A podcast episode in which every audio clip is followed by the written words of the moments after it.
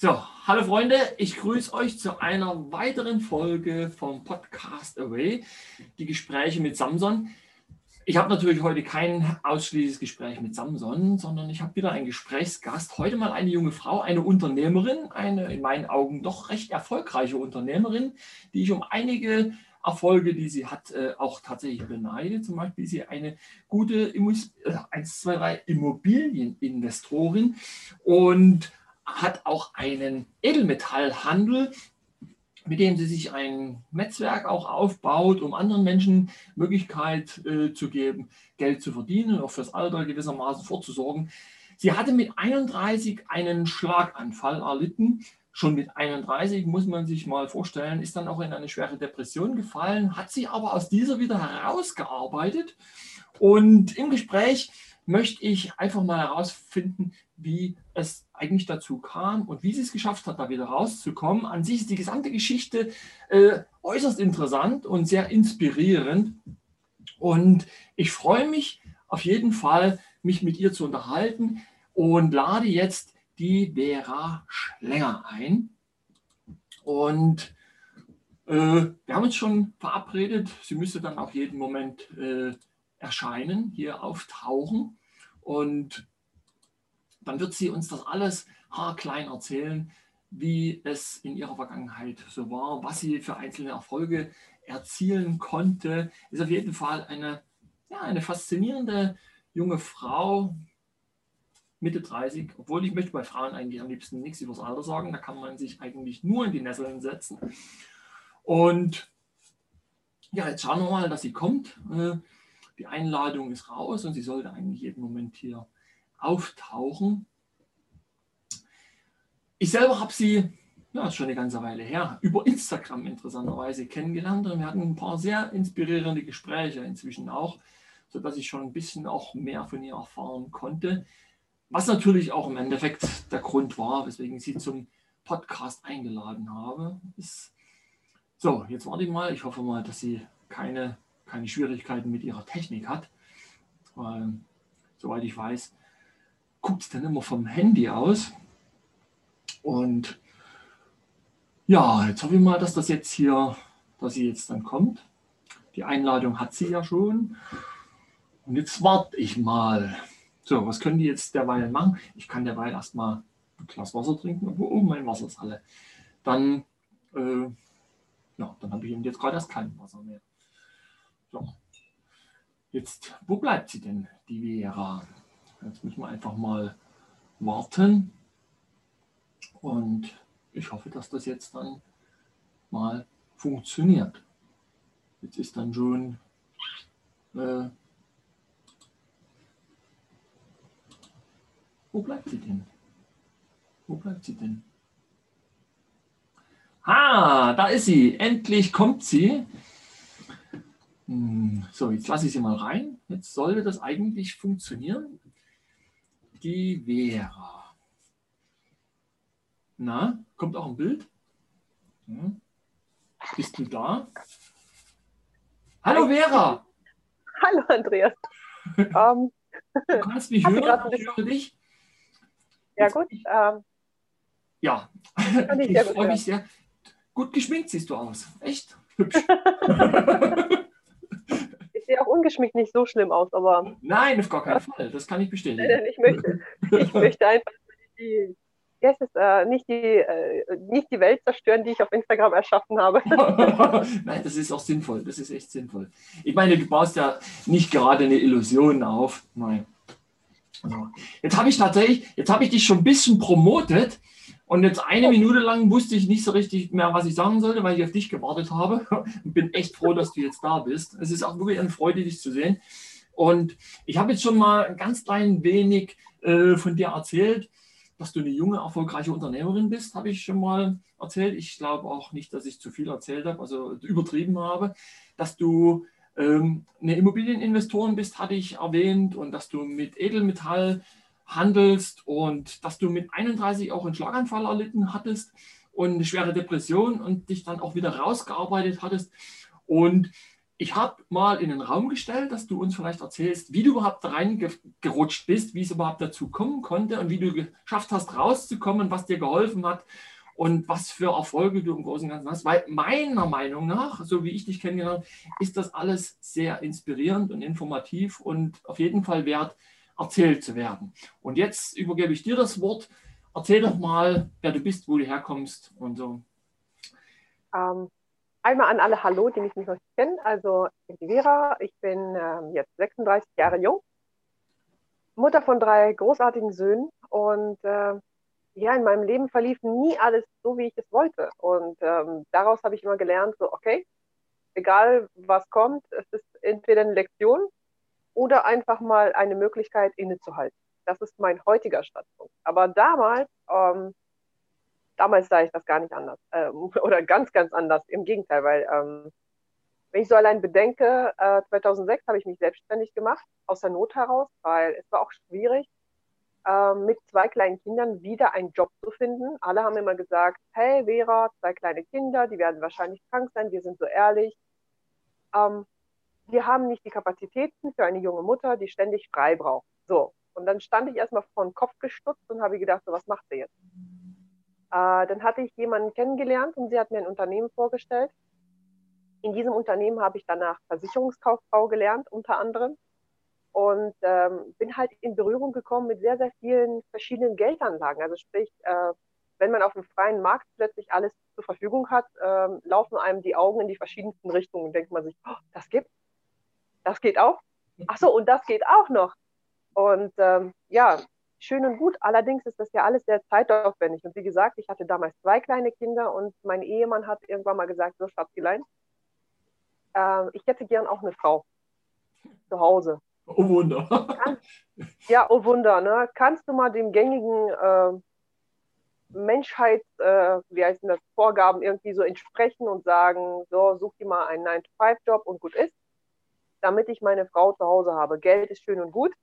Wir hatten auch bis dahin eigentlich genug ähm, an Immobilienbestand aufgebaut, sodass wir davon leben konnten. Also sprich, man war nicht darauf angewiesen, noch zu arbeiten, aber er wusste, dass ich mich langweilen würde und das wäre definitiv der Fall gewesen. Und äh, ich habe mich belabern lassen, ich gebe es heute zu. Ich habe mir einen 9-to-5-Job gesucht, das war 2015. Und nach genau vier Monaten hatte ich meinen Schlaganfall. Ähm, darauf, äh, erstmal kommt dieses, dieses, äh, dieser Mindfuck, ich weiß gar nicht, ob man das da, so sagen darf. Äh, ich bin 31, ich mache Sport, ich bin gesund, äh, ich ernähre mich gesund, ich rauche nicht, ich trinke Alkohol sehr selten. Warum ich? Und dieses Denken ständig, warum ich, warum ich, warum ich, das hat mich äh, depressiv gemacht. Und zwar höchst, äh, ähm, ja, ich kann es gar nicht, gar nicht so beschreiben, weil das war so, plötzlich habe ich gemerkt, du lebst nicht mehr, sondern du existierst nur noch von Medikamentengabe bis Medikamentengabe. Denn meine Ärzte haben alles sofort mit äh, Pharmazeutika behandelt und ich war nur noch Gemüse. Also knapp äh, ein Jahr lang habe ich vor mich her vegetiert bis ich 2016 ähm, einen ganz tollen Hypnose-Coach kennengelernt habe und der hat mich da rausgeholt mit insgesamt drei Sitzungen und zwei Vorgesprächen. Also das war's. Und ähm, ich meine, es gab äh, viele Momente, wo wir dann zum Beispiel auch für die Therapien, die die Krankenkassen bezahlen, auf unsere Rücklagen zurückgreifen mussten. Und dann schaue ich heute in den Markt und wundere mich, oh Wunder, oh Wunder, die Menschen leben über ihre Verhältnisse und verstehen gar nicht, wie wichtig das ist, überhaupt Rücklagen zu halten und mhm. überhaupt irgendwelche zu bilden. Und ähm, da fragt man sich halt, äh, wie stellen Sie sich das vor? Weil ähm, wir werden nicht alle ewig jung, gesund, äh, dynamisch und äh, agil bleiben. Es kann immer was vorkommen und ähm, von der Hand in den Mund zu leben und jeden Monat über seine Verhältnisse zu leben, da habe ich in meiner Erfahrung einfach festgestellt, das kann sowas von ins Auge gehen, weil äh, weder die Hypnosetherapie noch ähm, ein Seminar 2017 habe ich gemacht, zum Beispiel für 10.000 Euro. Ähm, das bezahlt keine Krankenkasse, das bezahlt niemand. Wir hatten das Glück, dass wir auf äh, Immobilien zurückgreifen konnten. Wir haben damals mit meinem Mann uns entschieden, eine einzelne Wohnung zu verkaufen und von dem Geld haben wir dann halt die ganzen Therapiemaßnahmen, die ganzen auch Wiederherstellungsmaßnahmen allein äh, nach dem Schlaganfall wieder gehen zu können. Ein neues Auto brauchte ich. Ich bin ein absoluter Schaltgetriebe-Fan. Und ab da konnte ich nicht mehr. Ich musste dann auf eine Automatik umsteigen. Das war für mich alles so niederschmettern bis zum geht nicht. Aber das alles muss man bezahlen. Ne? Und äh, Ja. da lernt man halt so draus. Ne? Aber in dem Fall hast du ja tatsächlich auch Glück gehabt, dass du schon mal ein paar Jahre früher schon so schlau warst, um Rücklagen zu bilden und hattest jetzt im Großen und Ganzen ja einen Vorteil gegenüber vielen anderen. Und ähm, eine Kleinigkeit noch, fällt mir jetzt gerade auf, muss ich kurz dazwischen. Nimm mal bitte dein Mikrofon von deiner Jacke weg. Das, das zeichnet das Schrabbelgeräusch, äh, wenn es über deine Jacke schrabbelt, zeichnet das dieses Schrabbeln auf. Warte mal, Ne? warte mal. Ja, Äh, besser sein? Ja, ja. Äh, dieses Kratzgeräusch manchmal- zeichnet das Mikrofon dann auf. Ne? Nee, aber dann hattest du ja im Grunde tatsächlich, ja, da warst du ja schon ein paar Jahre früher schlau und konntest jetzt ähm, gut vorbereitet im Grunde in dieser Situation halt darauf zurückgreifen.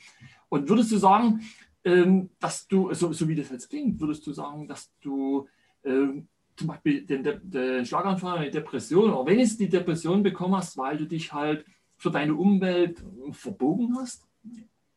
Ja, definitiv. Ich ähm, habe ähm, das, diese Erfahrung habe ich ja nicht sofort gehabt. Äh, Im Endeffekt habe ich das verstanden. Ich hatte letztes Jahr kurz vor Weihnachten ein Coaching und da geht man halt nach, glaube ich, 60 verschiedenen Punkten durch und wählt für sich aus, was das Wichtigste ist und und und und. Dann selektiert man 14 und aus den 14 dann die wichtigsten drei. Und eins der wichtigsten für mich ist überhaupt Leichtigkeit. Also dieser Zwang, dieser Zeitdruck, das alles macht mich kaputt und krank. Und deswegen bin ich absolut nicht für den normalen Arbeitsmarkt geschaffen. Wer mit dem Zeitdruck zurechtkommt und immer morgens um 4, 5 Uhr aufsteht, super, weil jemand muss das machen. Aber ich werde davon kaputt gehen. Ich gehe daran kaputt. Das ist überhaupt nicht, ähm, nicht mein Tagesablauf. Und gerade wenn man sieht, dass Leichtigkeit, Selbstbestimmung und absolute Freiheit ist für das, was für mich wichtig ist. Ähm, wenn man so darauf zurückblickt, auch, ähm, ich habe ja nie so viele Rücklagen gehabt, weil ich daran gedacht habe, dass ich das Geld irgendwann mal brauche. Äh, ich bin in eine Branche gekommen, wo ich festgestellt haben, habe, ich bin mein bester Kunde. Das heißt, alles, was wir Neues auf dem Markt hatten, habe ich ausprobiert. Bevor ich es irgendeinem Kunden empfehlen konnte, musste ich gucken, okay, wie läuft diese Abwicklung ab? Wie lange braucht es für den Notartermin zum Beispiel? Oder wie lange braucht es, bis die Eigentumsurkunde da ist? Und solche Sachen. Deswegen bin ich immer schon mein bester Kunde gewesen. Deswegen hatte ich auch äh, Immobilien gekauft aus Zwangsversteigerung oder auch äh, Normalkauf und alles Mögliche. Und gerade bei Zwangsversteigerung habe ich festgestellt, es dauert Monate, bis es wirklich dir gehört. Und nichts für Menschen, die sofort alles besitzen möchten. Okay. Zum Beispiel solche, solche Feinheiten. Wobei ich habe ja damals angefangen zu kaufen Immobilien, da war der ähm, Zwangsversteigerungsmarkt noch gar nicht so bekannt. Und man hatte dann meistens bei den Bietern äh, vielleicht ein, zwei Mitbewerber, die dasselbe Objekt haben wollten. Heute sind die Seele voll, da gibt es keine Schnäppchen mehr. Teilweise gehen äh, Immobilien äh, 10, 15 Prozent über dem normalen Marktwert. Mhm. Und da denke ich mir einfach nur, okay, Zinslage hin und her und was passiert, wenn du das noch sanieren musst, du musst es noch abbezahlen, was passiert, wenn in zehn Jahren die Zinslage ganz anders ist und du es dir nicht mehr leisten kannst. Da denkt aber keiner drüber. Ja. Deswegen, ähm, ja, ich meine, man muss immer den Weg gehen, Schritt für Schritt und vor allem gucken, was aktuell auf dem Markt auch gibt. Weil das, was vor 10, 20 Jahren gut war, ist heute vielleicht nicht mehr existent. Ja. Und von daher, ne, da haben wir mit dir auch im Vorgespräch auch schon sowas ähnliches gehabt, ne, dass äh, vor ein paar Ja. Jahren konnte man mit einer Lebensversicherung noch wirklich sich absichern. Man hatte eine wirklich gute Versicherung und heute, ja, Es wird trotzdem noch verkauft, Ja. es wird trotzdem noch propagiert, ne? ähm, ja, weil der Mensch ist ja ein Gewohnheitstier. Das wissen wir beide mit dir.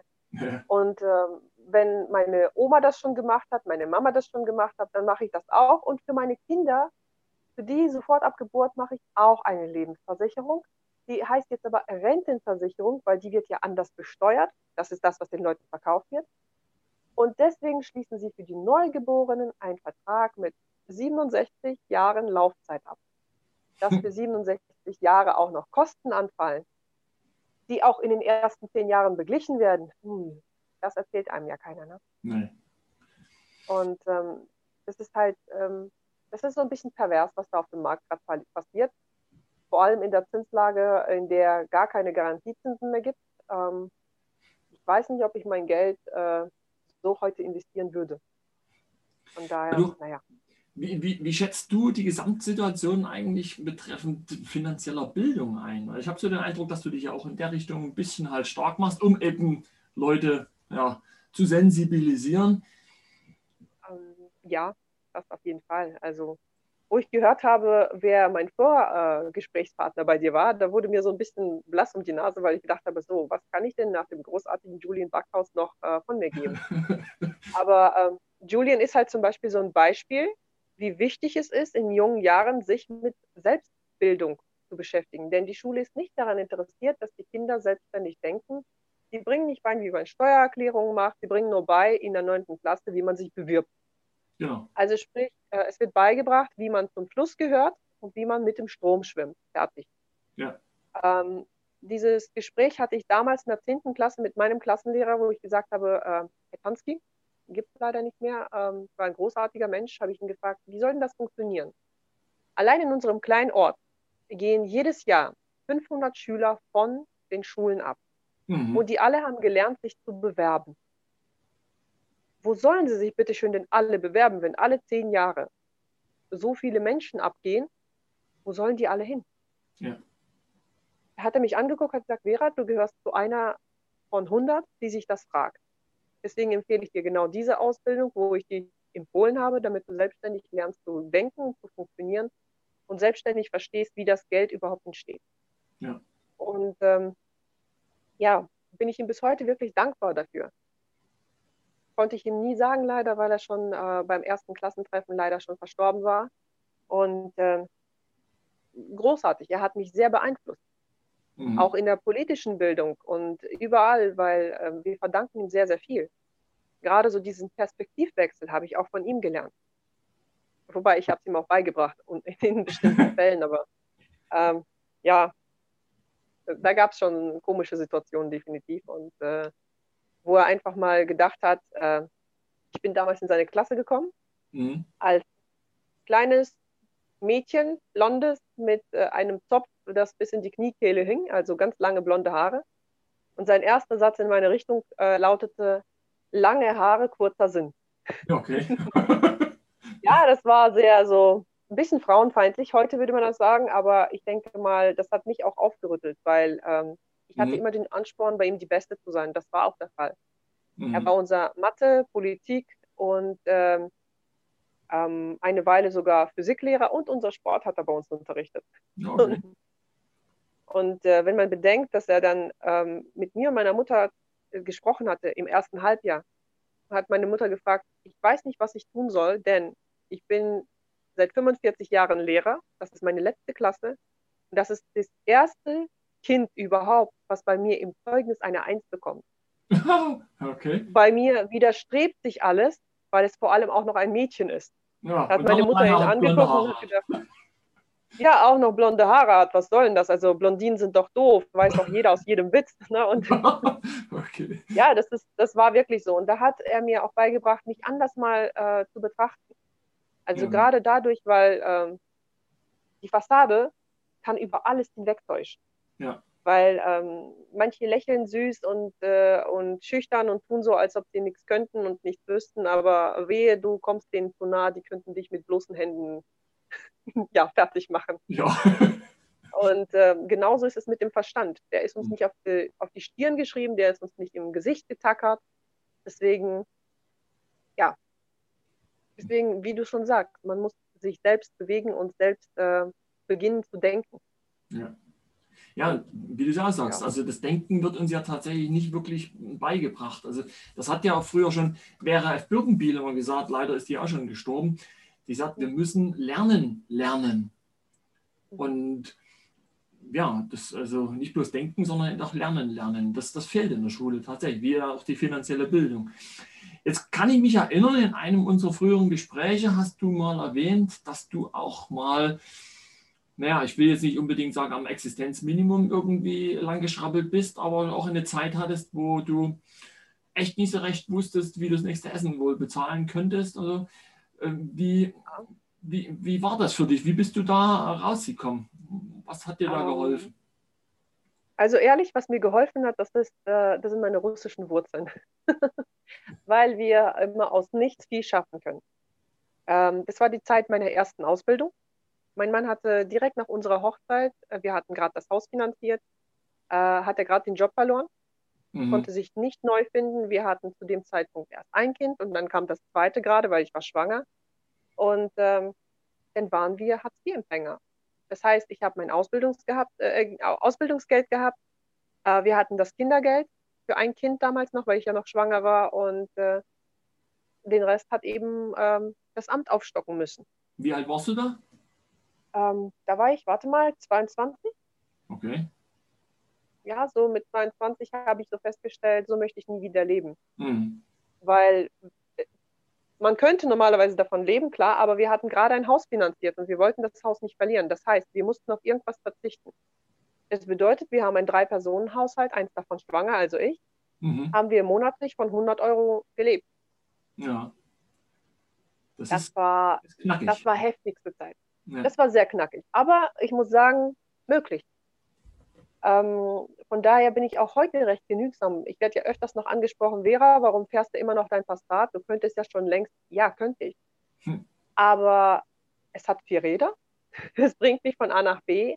Warum sollte ich jetzt ähm, im Kredit mich wiederfinden oder in einem Leasing, wenn ich ganz andere Geschäftsausgaben machen kann? Oder ich habe mir auch sehr früh eingeführt, dieses Zehntel.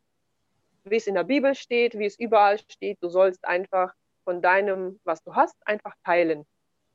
Ähm, dann kann ich einfach mal ein bisschen mehr spenden, wenn mir für die Steuer irgendwas fehlt. Mhm. Also das ist meine Einstellung. Bevor ich das irgendwo rausschmeiße für ein noch geileres Auto, noch größeres, äh, noch größeren Laptop und noch mehr und mehr dies und ich habe da die Einstellung für mich gemacht. Ich brauche keinen Jet, ich brauche keine Yacht.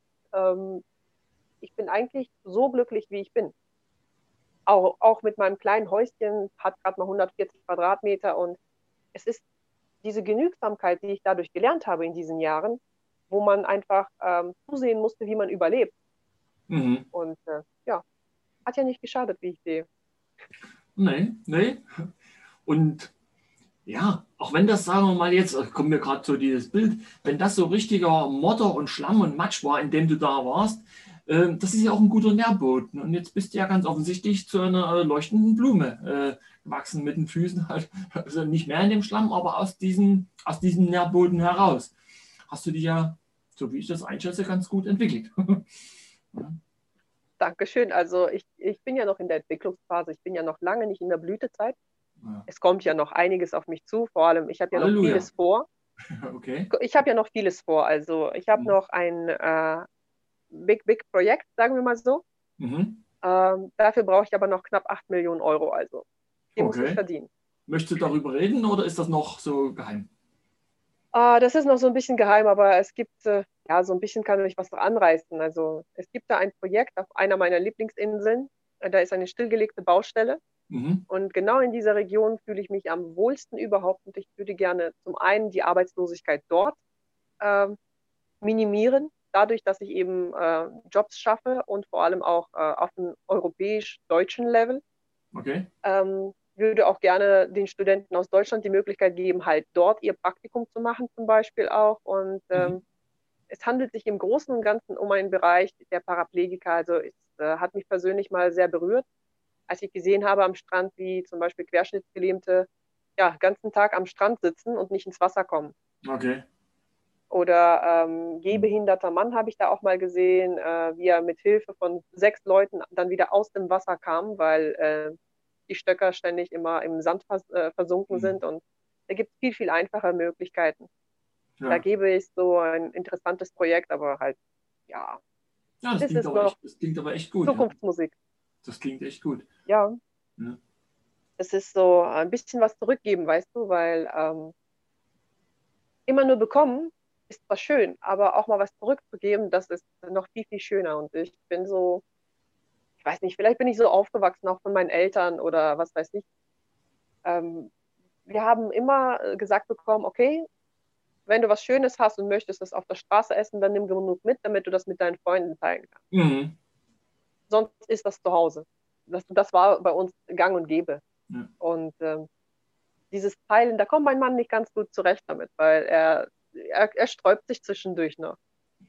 So nach dem Motto, warum jetzt schon wieder? Warum gibst du dem jetzt einen Zehner? Warum, warum hast du jetzt dem Bettler hier Hundefuttersack mitgebracht? Was soll das? Ne? Also das ist okay. für ihn einfach, das geht für ihn gegen, gegen sein Verständnis hinaus. Du hast, gesagt, du hast gesagt, du hast ja auch russische Wurzeln. In dem Fall nehme ich mal an, kennst du ja auch die Geschichte, was weiß ich, Timo und sein Trupp, oder?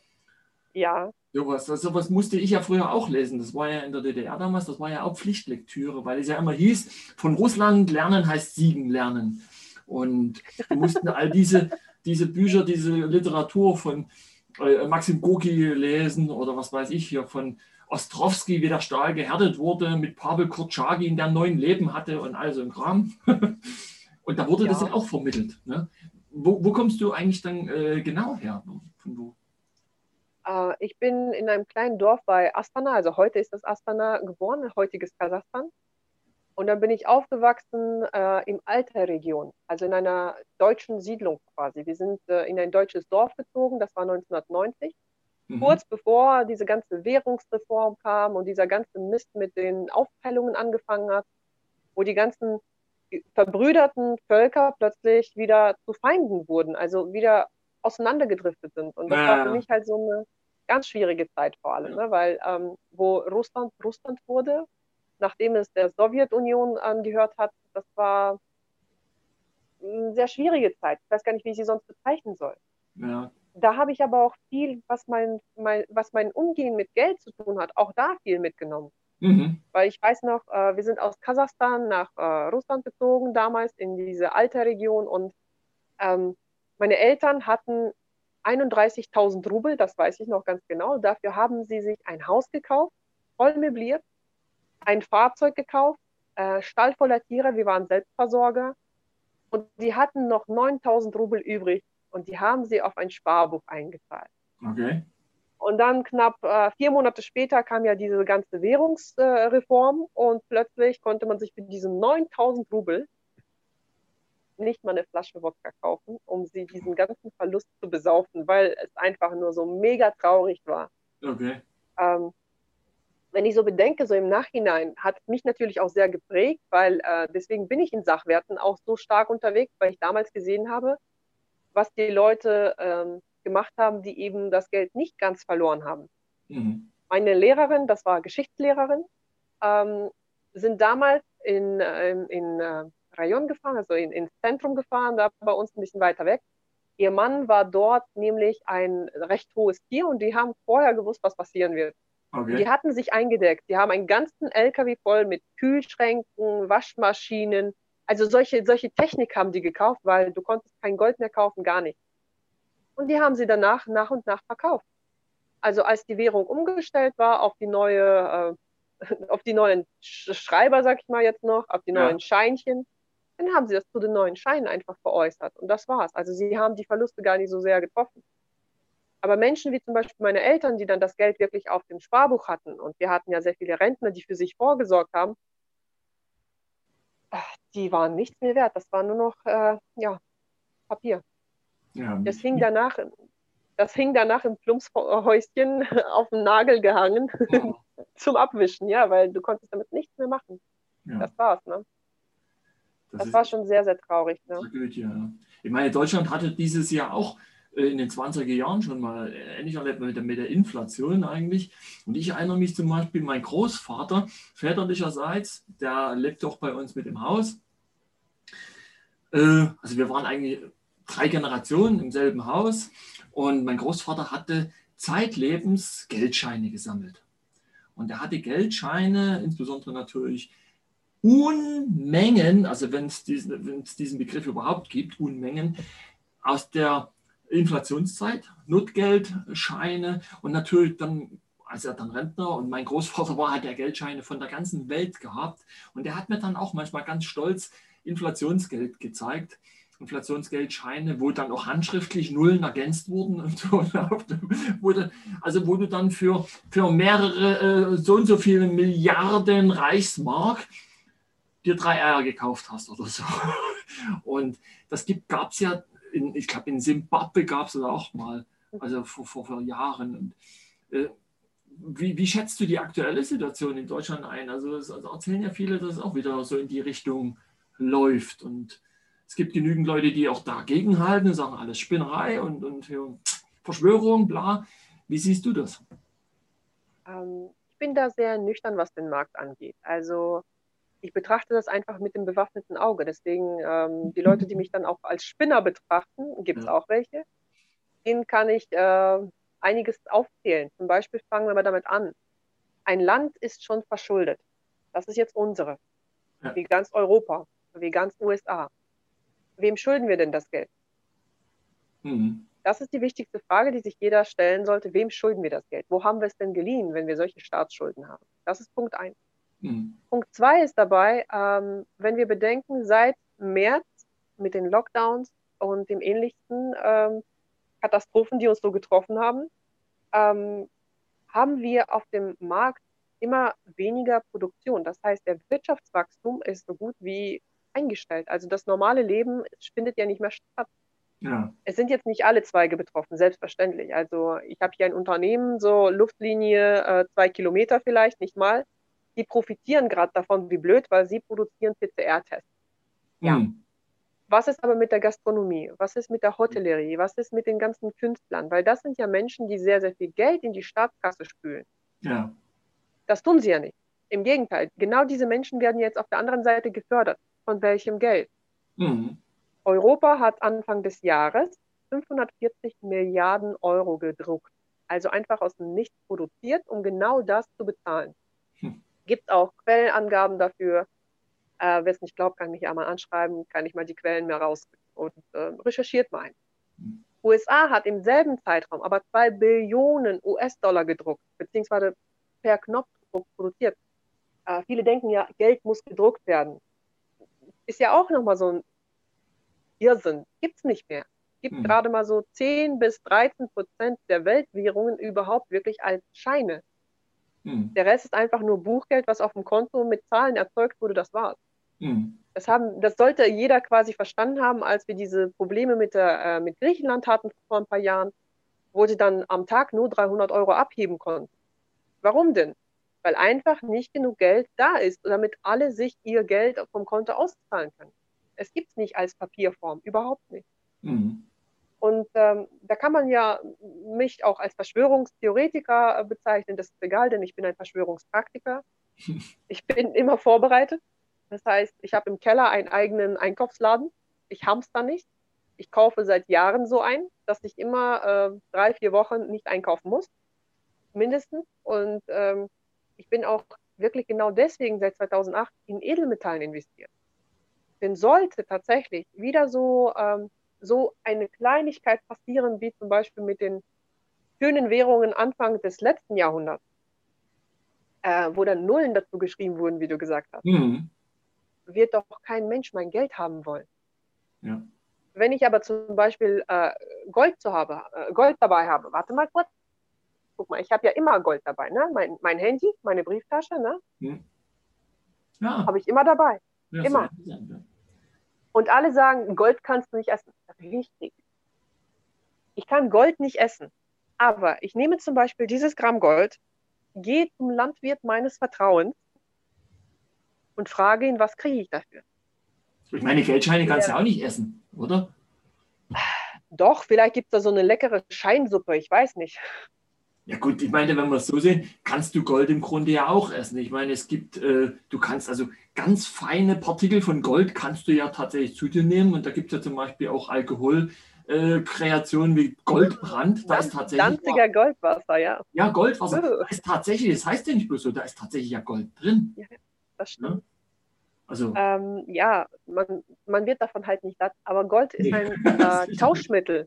Gold ist halt eben ein Tauschmittel. Das gibt es schon seit über 5000 Jahren. Das war schon vor 5000 Jahren war es schon eine Währung und es ist auch aktuell eine weltweit anerkannte Währung. Ja. Ähm, es kann ja sein, dass man mit Euros irgendwohin ankommt und in diesem Land nimmt man aber keine Euros an. Ja. Das kann uns passieren. Ja. Das war früher zum Beispiel auch so, dass du nicht überall mit der türkischen Lira bezahlen konntest. Du musstest erstmal zum Wechselpunkt, du musstest dich dort erstmal äh, anstellen und warten, bis die dir sagen, wie viel sie dir überhaupt für deine Lira geben. Ja. Ich, ich, glaube, als ich Anfang des Jahres in Kairo war, war das Problem auch. Also mit Euro brauchte ich da nicht anfangen. So. Ging nicht. Die wollen entweder Dollars oder ähm, ich habe einen ähm, Geschäftspartner, der ist Äthiopier. Mhm. Und äh, als wir angefangen haben, äh, selbst Edelmetalle wirklich an den kleinen Mann zu verkaufen, also wirklich in diesen kleinen Stückelungen, ein Gramm Barren und so, mhm. hat er gedacht, okay, lass mal testen, ob es wirklich weltweit eine Währung ist. Der ist mit einer Unze nach Äthiopien geflogen mhm. und ist zu diesem Exchange-Punkt gegangen, hat gesagt, ich möchte gern Gold zu Geld tauschen. Mhm. Die haben ihn angeguckt, sie möchten was. Hat er die Unze auf den Tisch gelegt hat die Dame sich das Ding geschnappt und war weg. Und er dachte, sie wäre damit durchgebrannt. Ja. Weil es hat 45 Minuten gedauert, bis sie dann angekommen ist. Und die haben ihn ins Hinterzimmer gerufen und haben ihm das Geld in Bar ausgehändigt, weil es so viel war. Wollten sie ihm nicht am Schalter das wirklich rausrücken. Mhm.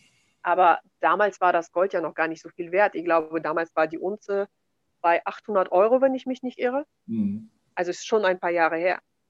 Und dennoch musste er ins Hinterzimmer, weil die gefragt haben, ähm, wie das äh, zustande kommt, warum er mit, mit Gold ankommt und dass das lange schon keiner gemacht hätte. Aber das wäre ihnen sogar lieber als mhm. D-Mark, Euro oder sonst irgendwas. Ja. Deswegen, ja, da sieht man schon, selbst in einem äthiopischen, also in einem, äh, in einem afrikanischen Land kannst du mit Gold bezahlen. Ja. Und das zeigt schon äh, mehr als äh, jede andere Währung das ich meine, ja, wenn du mal schaust, bei den ganzen sag mal, versunkenen Piratenschiffen noch aus den zurückliegenden Jahrhunderten, wenn es da Schatzkisten zu heben gab, wo Gold drin war, die waren immer noch so viel wert wie vor 500 Jahren. Ne? Die haben ihren Wert ja äh, gehalten. Warum soll sich jetzt. Teilweise verdoppelt. Ja, teilweise. Wenn ich, dreifach, ne? Ja, wenn ich allein schaue, ich habe jetzt vor, ich selber habe vor, oh, das ist gut zehn Jahre her, habe ich mal geschaut, wie viel ein Kilogramm Gold kostet. Mhm. Und wenn ich das mit dem Preis von heute vergleiche, das sind gut, gut 10.000 Euro an Wert dazugekommen. In etwa. Das, ähm, bei Gold denken sich viele, ja, ich bin doch nicht reich, ich bin doch nicht Krösus, habe ich ja früher auch ganz oft gehört. Mhm. Inzwischen, äh, die junge Generation kennt den Krösus nicht. Ähm, das war ja der Erste, der seine, sein Gesicht auf die Münzen geprägt hat, weil die Leute, kennst du die Geschichte überhaupt? Nee, von Kröten, nee, die kenne ich jetzt tatsächlich nicht. Erzähl einfach. Ähm, die ersten Goldmünzen, die waren ja einfach so, äh, einfach rund. Ja. Und dann hat jeder sich so ein kleines Stückchen davon abgeschnitten, so dass die Münzen immer kleiner wurden. Ach so. Und daher kam Krösus auf die Idee, sein Gesicht drauf zu prägen. Und wenn es komplett zu sehen ist, dann war die Münze ganz. Mhm. Also er war der Erste, der wirklich geprägt hat. Und das ist so, so knapp ganz zusammengefasst. Mhm. Ne? Also zusammengefasst so ganz, ganz klein. Und im Endeffekt hat er halt verhindert, dass die ersten Fälschungen stattfinden, weil früher hat man ja von der großen Münze immer kleinere Stücke gehabt, weil die Leute immer was weggesägt haben, ne? immer ja. was, äh, kleine Stückchen immer sich behalten haben, weil Gold halt so weich ist. Ja. Und äh, der war der Erste, der da, darauf gekommen ist, zu prägen. Ja. Und nach und nach haben Leute festgestellt, okay, man muss ja nicht immer nur Gold prägen, man kann auch Silbermünzen prägen, beziehungsweise hat, hat auch, glaube ich, er schon damit angefangen und dann wurden die Währungen immer metallischer und immer weniger edelmetallischer. Ne? Also mhm. Edelmetall wurde immer weniger drin verbaut. Wenn man sich anguckt, zum Beispiel heute ein 200-Euro-Schein mhm. und ein 2-Euro-Stück, so ist das 2-Euro-Stück aber in Wirklichkeit mehr wert als das 200, der 200-Euro-Schein. Ja, ja. Der, weil der Schein kostet gerade mal 5 bis 8 Cent hm. maximal. Mhm. Und, aber die Münze, allein der Rohstoffpreis ist da mehr als bei dem Schein. Ja, aber das gerade, weil also, du gerade die 2-Euro-Münze ansprichst, ähm, oder auch die, die Euro-Münze, es hat ja auch seinen Grund, warum die aus zwei Metallen besteht. Mhm. Habe ich jetzt vor kurzem erst mal gelesen. Ach, ist eigentlich äh, interessant. Interessant. Kann, kannst du dazu das was? Ja auch, ja, das macht es ja auch unter anderem fälschungssicherer. Ne? Also man muss sich ja auch Gedanken machen, wie man das macht. Weil aus einem Stück gießen ist es viel einfacher wie die 50-Cent-Stücke. Mhm. Ähm, aber 2 Euro oder 1 Euro Münzen, dadurch, dass die aus zwei verschiedenen Metallen sind, da ist sogar die Fälschung ein bisschen schwieriger. Mhm. Ah.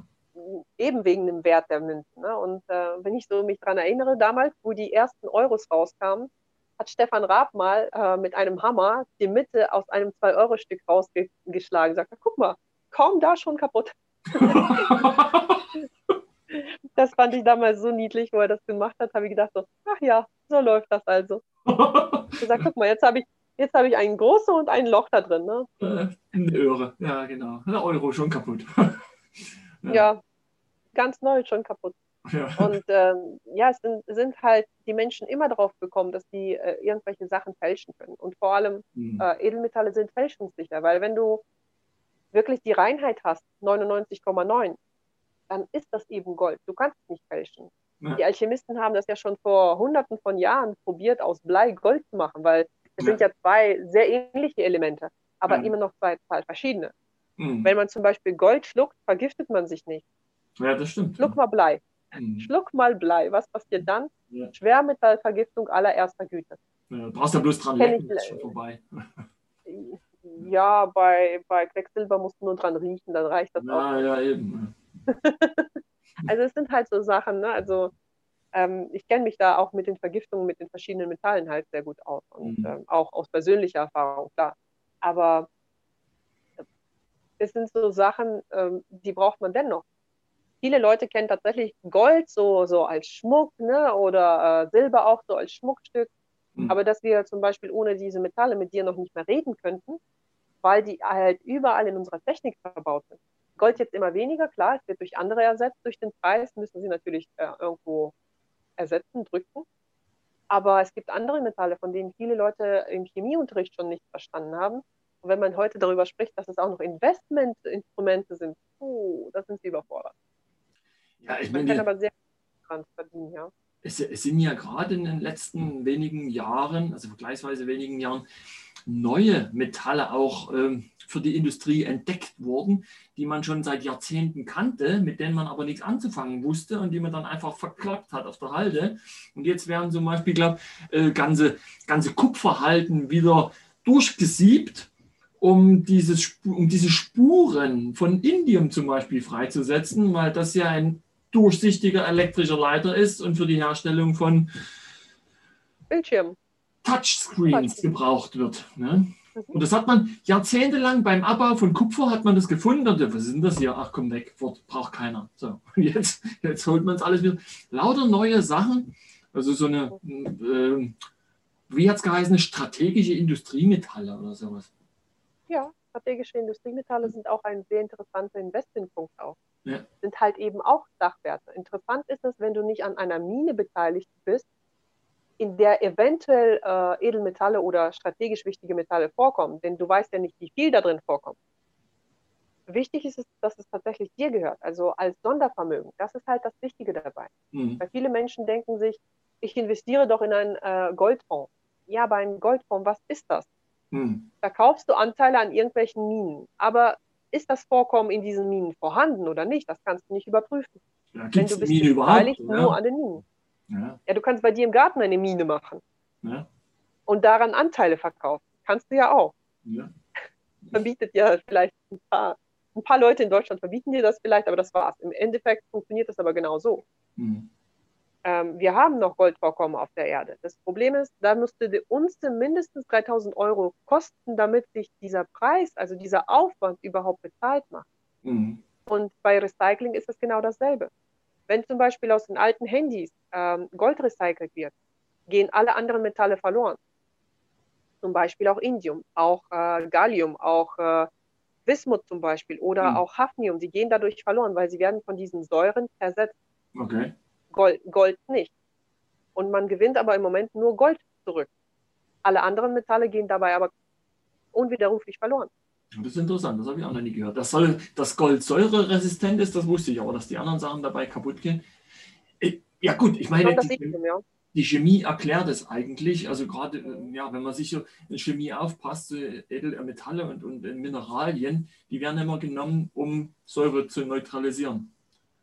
Und wenn du dich, was weiß ich, gerade in der Ernährung mit Säurebasenhaushalt mal auseinandersetzt, du brauchst zum Neutralisieren irgendwelcher Säuren im Körper, brauchst du auch Mineralien im Endeffekt.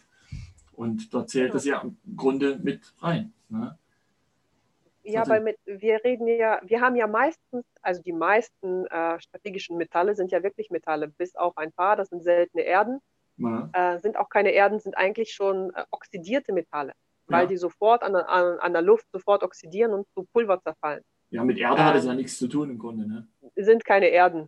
Wenn du sie auf den Boden kippst und verrührst, dann findest du sie nicht wieder. Das ist auch alles. Ne? Aber viele Menschen denken äh, sich, ich habe mir jetzt seltene Erden gekauft. Aber die haben auch eine, eine, alle eine Haltwertszeit. Das ist zum Beispiel auch wichtig, was viele beim Investment überhaupt nicht beachten. Mhm. Diese Metalle, die äh, sind ja weiterhin am Oxidieren. Das heißt, die zerfallen in ihre Bestandteile weiterhin und werden für die Industrie uninteressant. Dann hast du so ein Tütchen, gelbes Pulver und du weißt nicht, was du damit tun sollst. Das kannst du maximal wirklich im Garten auskippen und umgraben. Fertig. Mhm. Ähm, weil manche Sachen sollte man definitiv nicht zu Hause aufbewahren, wie zum Beispiel Lithium.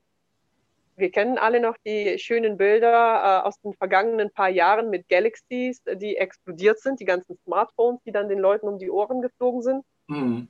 Das ist eben, weil ähm, sobald Lithium mit Sauerstoff in Berührung kommt, macht einmal Bumm.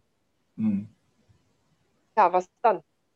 Also es gibt viele interessante Modelle, wo, wo man interessieren, äh, interessiert ist äh, und äh, auch daran forscht und daran sich weiterbildet. Aber inwiefern ist das dann interessant für jeden Einzelnen von uns, vor allem wenn wir uns nicht so gut damit auskennen?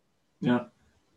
ja das, und, ich meine, das äh, ist ja überhaupt Knackpunkt in, in vielerlei Situationen. Wir tun Dinge, mit denen wir uns eigentlich nicht auskennen. Ja, ja aber das passiert ja auch an der Börse ständig. Ja. Ähm, oder lass uns mal über den neuen Markt reden die neuen Märkte der Kryptowährungen. Also ich kenne mehr Leute, die damit Verluste gemacht haben, als die, die Gewinne gemacht haben. Und soweit ich das Woran einschätzen das kann, kennt sich damit auch keiner wirklich aus. Jeden, den ich frage, der weiß, er hat eigentlich nur ein gefährliches Halbwissen. Irgendwie. Ja, und das ist das Problem. Die meisten beherrschen nur das gefährliche Halbwissen und dieses gefährliche Hörensagen. Ja. Das Hörensagen ist ja das Schlimmste überhaupt.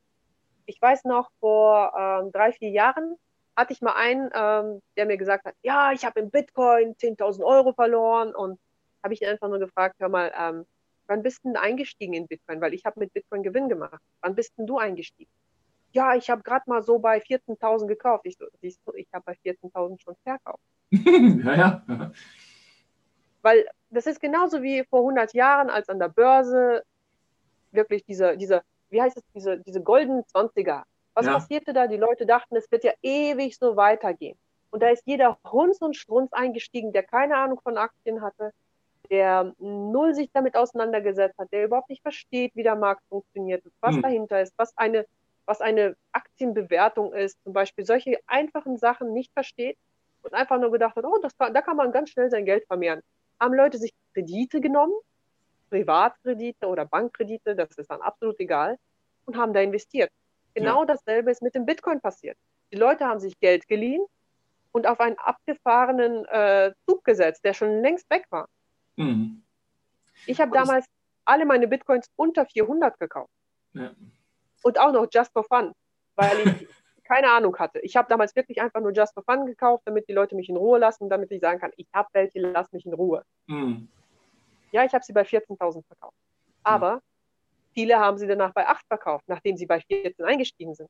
Ja, das ist ja aber an der Börse auch oft zu beobachten. Ähm, das ist überall an der Börse zu beobachten. Ja. Weil äh, die Menschen einfach nicht wissen, welche Risikoklasse sie sind. Ja. Das heißt, äh, was ihre Pumpe so mitmacht. Weil wenn man Risikoklasse 0 ist, wenn man Angst hat, vor die Tür zu gehen, weil man ja von einem Auto überfahren werden könnte, ja. dann aber an eine Börse geht, die man nicht versteht, und volles Risiko auf eine einzelne Aktie setzt, dann kann es ja nur bei einem absoluten Abstieg kann ja nur passieren, dass das genau, wieder genau dasselbe läuft wie vor 100 Jahren, wo die Leute einfach zu egal welchen Preisen verkaufen, um so schnell wie möglich noch den Rest zu retten. Mhm, ja. Das, das, sehe ich aber auch gerade im ATF-Bereich. Also sehr viele Menschen investieren gerade in ATFs und sollte die, der Markt wieder ins Schwanken kommen, könnte tatsächlich nochmal genau dasselbe passieren wie vor 100 Jahren. Mhm. Dass die ganzen Märkte, weil damals hatten wir ja diesen einen halben Tag da, also Zeitverschiebung, mhm. der noch so ein bisschen Vermögen äh, in Europa geschont hat, aber äh, beim nächsten Mal dürfte das nicht so glimpflich ausgehen mhm. oder ausgehen, weil wir haben rund um die Uhr geöffnete Märkte. Das heißt, ja. Menschen sind überall verbunden mit, äh, dank der tollen Technik, die wir heute mit dir nutzen können. Und die würden viel schneller ihre Verluste realisieren. Das wird definitiv passieren, weil sehr viele Menschen investieren in Dinge, die sie nicht verstehen. Ja, und vor allem jetzt, vor allem, wo, wo ja. du auch sagst, das sind ja alles nur noch Zahlen, nur noch Einsen und Nullen. Und wenn da mal was weg ist, dann ein Knopfdruck und dann ist halt ganz Null. Ne? Ja, dann ist ganz Null. Ja, ähm, dann ist die Null halt ganz groß, weil die ist dann Einfach bei vielen da. Mhm. Ja, es sind halt so Sachen, weil die Menschen anfangen, weißt du, ein Dach aufzubauen auf ihrem Haus. Die möchten ja die großen Gewinne haben, die möchten den Weitblick und die haben noch keine Fundamente. Ja. Und Fundamente sind ja zum Beispiel Rücklagen, die sie sofort griffbereit haben. Also sprich, dass sie bei einer Niedrigzinsphase zum Beispiel auch nicht verkaufen müssen. Oder bei einem äh, wirklich äh, Aktienfall, dass sie das nicht verkaufen müssen, sondern in dem Moment noch nachkaufen können. Ja. Das ist ja das, was man normalerweise macht, wenn man etwas davon versteht. Ja. Und die Leute, die ziehen dann ihre Gelder raus, weil sie Angst haben, das Letzte zu verlieren, weil die meisten tatsächlich das Letzte da investieren. Ja. Die haben keinerlei, wie du schon gesagt hast vorhin, die haben keinerlei finanzielle Bildung, die wissen nicht, wie man richtig spart, die wissen nicht, wie man richtig investiert, aber die wissen, dass sie diesen Monat noch 100 Euro zur Verfügung haben und dafür sich noch einen Kredit machen. Hm. Ich habe jetzt die Tage, ich weiß gar nicht mehr bei wem, ähm, ähm, das war auch ein Account auf Instagram, habe ich bei denen gesehen, eine Statistik. In Weihnachten, also wegen Weihnachten, verschulden sich 10,4 Millionen Menschen. Ja. Extra wegen Weihnachten. Und dann denke ich mir, das ist jeder Achte, der sich in Schulden stürzt, um an Weihnachten unterm Baum zu glänzen, mit vollen Geschenken die er danach ein ganzes Jahr abbezahlt und manche halt mehrere Jahre. Dann mhm. denke ich mir, okay, irgendwas läuft da falsch. Ja. Weil genau das ist das Problem. Ich bin so aufgewachsen, erst sparen und dann sich das leisten. Und heute wird erst gekauft und später abbezahlt. Mhm. So wird ja der Urlaub gekauft, so wird ja heutzutage selbstverständlich das Auto gekauft, so wird ja heute selbstverständlich Möbel finanziert. Und zwar alles, was man braucht und nicht braucht wird alle zwei Jahre ein Handy finanziert und dann auch noch versichert. Mhm. Äh, so wird auch regelmäßig äh, Dolby Surround Sound System umgetauscht, obwohl das alte noch funktioniert. Und diese ganze Wegwerfgesellschaft, ich glaube, die macht noch mehr kaputt als, äh, als die Schulen, die uns ans Mittelmaß gewöhnen möchten. Mhm. Weil einerseits ist es ja nicht schlecht, aber andererseits ne, siehst du, wohin uns das führt. Es gibt ja auch auf Instagram, habe ich das jetzt schon sehr oft gesehen, ein Zitat, das eigentlich unterschiedlichsten Männern in den Mund gelegt wird. Einmal ist es ein Zitat von ähm, Morgan Freeman, das andere Mal ist es eins von Johnny Depp, dann ist wieder mal, was weiß ich, immer dasselbe Zitat. Es ist eigentlich egal, wer es gesagt hat, aber äh, die Aussage in dem Zitat ist, wir geben Geld aus, was wir nicht haben, um uns Dinge zu kaufen, die wir gar nicht brauchen, um damit Leute zu beeindrucken, die wir überhaupt nicht mögen. Und ja. das, das bringt es eigentlich tatsächlich auf den Punkt. Ne? Das tut es auf jeden Fall, weil ähm, das beschreibt die traurige Realität. Ja. Ähm, weil es werden immer mehr Poser ja. und immer weniger Macher. Mhm. Das ist auch zum Beispiel, warum ich den Julian Backhaus so ähm, faszinierend finde, denn er ist ja noch ein paar Jahre jünger als ich. Und äh, dennoch hat er für sich ein Imperium geschaffen, weil er anders, schon immer anders war und anders gedacht hat, ähm, auch was das Geld angeht. Ja. Was ich bei ihm bewundere, seine Garderobe.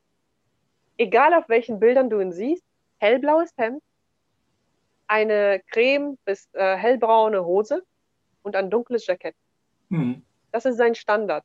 Und ich habe ihn mal gefragt, als er, der war mal bei uns als Speaker eingeladen und ich habe ihn mal gefragt, wie kommt das? Dann hat er mir erklärt, dann habe ich morgens nicht so viel äh, zu tun, wenn ich auswähle, was ich anziehe. Ja, stimmt, ja. Da, dann spart er sich einen Haufen Zeit, in der er erfolgreich sein kann. Ja. So, ich brauche mal kurz eine Pause hier einmal, ne? Sohn, was machst du hier? Hm. mein kleiner Lockenkopf ist hier. Äh, so ist es halt mit Homeoffice, ne? Ja. Moment kurz. Einen Moment. So. Hm.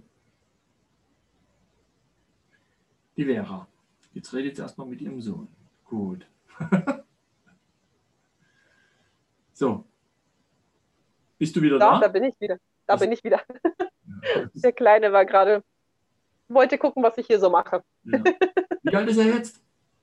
Drei. Drei. Ja, ja. Ja, mein Jüngster ist drei, meine großen beiden sind 16 und 17. Ja. Aber in dem Alter von drei, da sind sie, also auch in meiner Erinnerung, äh, noch am allerneugierigsten. Wenn sie dann schon ein bisschen älter werden, so, so Teenies, dann kommen sie immer und sagen, ich weiß das schon. Ne? Und wenn du dann irgendwie doch mal äh, was gefragt wirst und dann zur Antwort anhebst, dann alles klar, weiß ich schon. Brauchst nicht weiterreden, gut. Und Ähm, auch meine ja, Kinder, also ich meine, die so, so klein waren, die kamen immer noch und die waren wirklich interessiert und neugierig an dem, was ich auch tue. Ja, das ist schön. ja, das sind halt so, Kinder sind halt sowieso ein besonderes Thema bei mir, Ja. weil äh, ich habe meine Kinder von Anfang an auf Selbstständigkeit erzogen. Mhm. Weil wo sie ganz klein waren, war ich erst in der Ausbildung. Das heißt, die mussten selbstständig werden von Anfang an. Ja, Ähm, dann später äh, bin ich ja selbstständig geworden, gleich 2006, da waren sie drei und vier, gerade mal so, ne? Und die waren auch selbstständig. Die haben sich morgens selbstständig fertig gemacht mit drei und vier Jahren, damit ich sie in den Kindergarten bringen konnte, damit ich ins Büro fahren konnte. mhm. Ganz selbstständig. Und diese ganze Selbstständigkeit. Der Kleine ist auch sehr selbstständig. Der steht morgens auf, wenn er Hunger hat, dann geht er, macht den Kühlschrank auf, sucht sich raus, was er will, schmiert sich ein Brot und isst Mhm. mit drei. Und dann sehe ich andere, da wird Mama noch bis sechs das Brot schmieren. Meine Schwester äh, belegt ihren Kindern immer noch das Brot in die Schule. Die sind aber schon äh, 16 und 18. Mhm. Und da belegt sie immer noch das Brot für die Schule, wo ich einfach nur denke, so, hallo. Ja. Also ähm, hat ja Vor- und Nachteile, ne? weil äh, diese selbstständigen Kinder, die wollen ja in der Schule nicht nach der Lehrerpfeife tanzen. Ja. wenn sie so blödsinnige Aufgaben bekommen, wo sie einfach nur sagen, nein, mache ich nicht. Und ähm, das ist für mich halt schwieriger. Mhm. Einerseits sind sie im Haushalt äh, wirklich äh, sehr umgänglich, Ja. weil sie sich selbst versorgen, die wissen selbst, wann sie essen wollen, sie wissen selbst, was sie essen wollen, sie wissen, was sie anziehen wollen und, und, und. Aber in der Schule fragen sie sich, wozu brauche ich das? Wann brauche ich das im Leben? Und das gefällt den Lehrern nicht. Wenn sie dann äh, auf Englisch irgendwelche Gedichtsanalysen machen müssen. Ähm, das war bei dem Großen mal der Fall. Da fra fragte die Lehrerin, und wann haben Sie das in Ihrem Leben gebraucht, bevor Sie uns diesen Scheiß versucht haben beizubringen? Aber ich werde dieses Telefonat niemals vergessen, wo ich gedacht habe, so, lachst du jetzt? Oder tust du jetzt, als ob du böse wärst? Weil das ist einfach, ähm, ja, Äh, der, der, der große Sohn, der 15-jährige Sohn meiner Freundin, hat jetzt vor kurzem auch so eine Geschichte erzählt, wo wir dann auch überlegt haben, wie sollen wir darauf reagieren. Es war auf jeden Fall witzig. Und da sagte auch eine Klassenkameradin von ihm, ist mitten im Unterricht aufgestanden, hat ihren Ranzen genommen und ist mit den Worten gegangen, ich bin gelangweilt, ich gehe jetzt nach Hause. Ja, aber guck mal, ähm, es gibt doch so ein Ding, ähm, lerne im Leben eine Hm. Beziehung zu verlassen, die dich unglücklich macht, Ja, ein Buch zu schließen, was dir keine Spannung vermittelt und vor allem eine Sendung umzuschalten, die du nicht informativ findest. Warum sollte das mit der Schule anders sein? Ja. Also ich glaube, das Mädchen hat es verstanden. Ich kann heute hier nichts lernen. Tschüss. Du hast, da fällt mir, weil du das gerade sagst, ein, ein schönes Zitat ein von dem, wie heißt der, äh, Jordan Belfort, der Wolf der Wall Street. Hast du den Film gesehen? Ich denke mal schon, oder? Mhm. Der hat ja auch gesagt, lass mich das äh, sortieren, wenn es dir kein Einkommen gibt, äh, sonst irgendwie keinen Nutzen bringt und vor allen Dingen keinen Orgasmus gibt, dann hat es in deinem Leben nichts zu suchen. Ne? Drei Punkte hat er aufgezählt. Und ja, also Ja. Hat er ja recht. Und viele Sachen, ich muss jetzt in meinem eigenen Leben ja sehen, ich habe viele Sachen auch behalten, obwohl ich keinen der drei Punkte in irgendeiner Weise befriedigen konnte. Und ja, manchmal braucht es ein paar Jahre, bis man das erkennt, dass man sagt, okay, komm hier, weg, fort. Manche, manche benötigen ihr ganzes Leben, um das zu verstehen, was Ja. wichtig ist im Leben und was nicht. Ja, ja. Ich meine, ähm, es gibt halt so Sachen, ähm, die braucht kein Mensch. Ja. Wie zum Beispiel das vierte Auto in einem Haushalt mit zwei Führerscheinen. ja, nee. Hm. Das braucht kein Mensch. Nee. Oder auch die zehnte Jacke in derselben Farbe. Braucht kein Mensch. Obwohl, Oder dann auch eine- bei, ja. bei, bei ähm, Julian Backhaus, äh, dann hast du halt, wenn du dieselben Jacken hast, brauchst du halt früh nicht so lange, um was auszuwählen. Ne? Naja, aber es geht halt auch darum, wenn du wirklich äh, unnötig Sachen hast. Ja, das Du hast hier in der Garderobe, also ich habe in der Garderobe, ich habe vorhin auch tatsächlich äh, 20 Minuten davor gestanden und überlegt, was ziehe ich an. Mhm. Weil äh, hell macht mich zu blass und äh, dunkel, äh, ja, nur dunkel Also- sehe ich so negativ aus. Also man muss ja auch auf die Farblehre so ein bisschen achten. Ja. Bei Frauen ist das sowieso ganz schwierig. Ne? so das typische Frauenproblem, drei Schränke voll nichts anzuziehen, oder?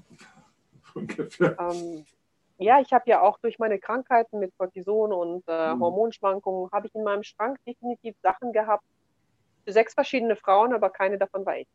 Hm. Ja, prima. Also von Größe, von Größe 36 bis Größe 46 war alles dabei, ja. aber halt nichts für mich. Lass uns noch mal ganz kurz, lass uns noch mal ganz kurz zu den Finanzen zurückspringen. Äh, ähm, Gerne. Was tust du selbst für deine finanzielle Bildung? Was du vielleicht auch empfehlen könntest, was andere tun könnten, sollten?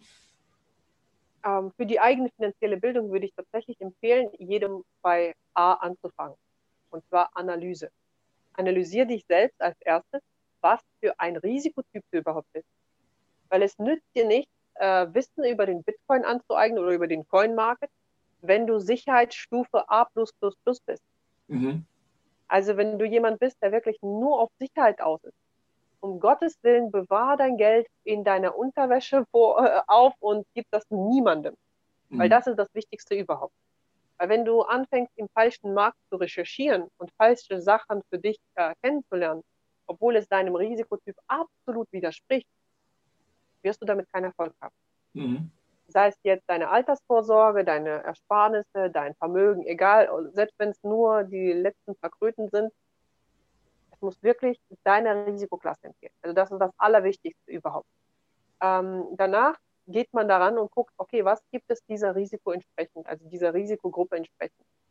Äh, zum Beispiel, ich bin Sicherheitstyp 2. Das bedeutet, ich möchte der Besitzer meines Geldes sein. Mhm. Das ist auch der Grund, warum ich in Sachwerte investiere, weil ich stehe im Grundbuch. Es äh, lagert auf meinen Namen in einem Safe oder es lagert bei mir zu Hause in meinem Safe. So, das ist meine Bedürfnis. Ich muss es besitzen, es muss meins sein. Ja. Es darf kein Sammelbesitz sein, es darf keine Sammelverwahrung sein.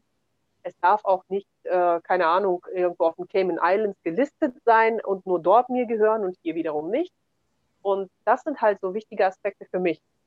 Darf ich da ganz kurz einhaken?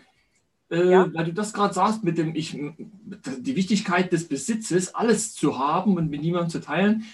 Äh, ich erinnere mich, du hattest erzählt, du hast mal irgendwo eine Eigentumswohnung in einem Haus, wo noch ein paar mehr Einheiten waren und du alleine konntest eigentlich gar nichts entscheiden. Ja, das war für mich die größte Lehre überhaupt. Das war eins meiner ersten Objekte, die ich über Versteigerung erworben hatte. Mhm.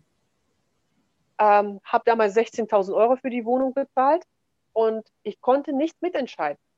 Das Dach über meiner Wohnung war undicht, ich konnte nicht entscheiden, weil 70 Parteien im Haus, mir gehörte nur eine. Mhm. Ähm, Im Endeffekt hat kein Mensch das ja auf mich gehört. Und das war für mich die Lehre. Seitdem kaufen wir nur noch entweder kompletter Eingang, also Eingang und alles, was da drüber ist, oder das gesamte Objekt gehört uns. Ausschließlich. Also wir haben keine ähm, einzelnen Apartments irgendwo mehr.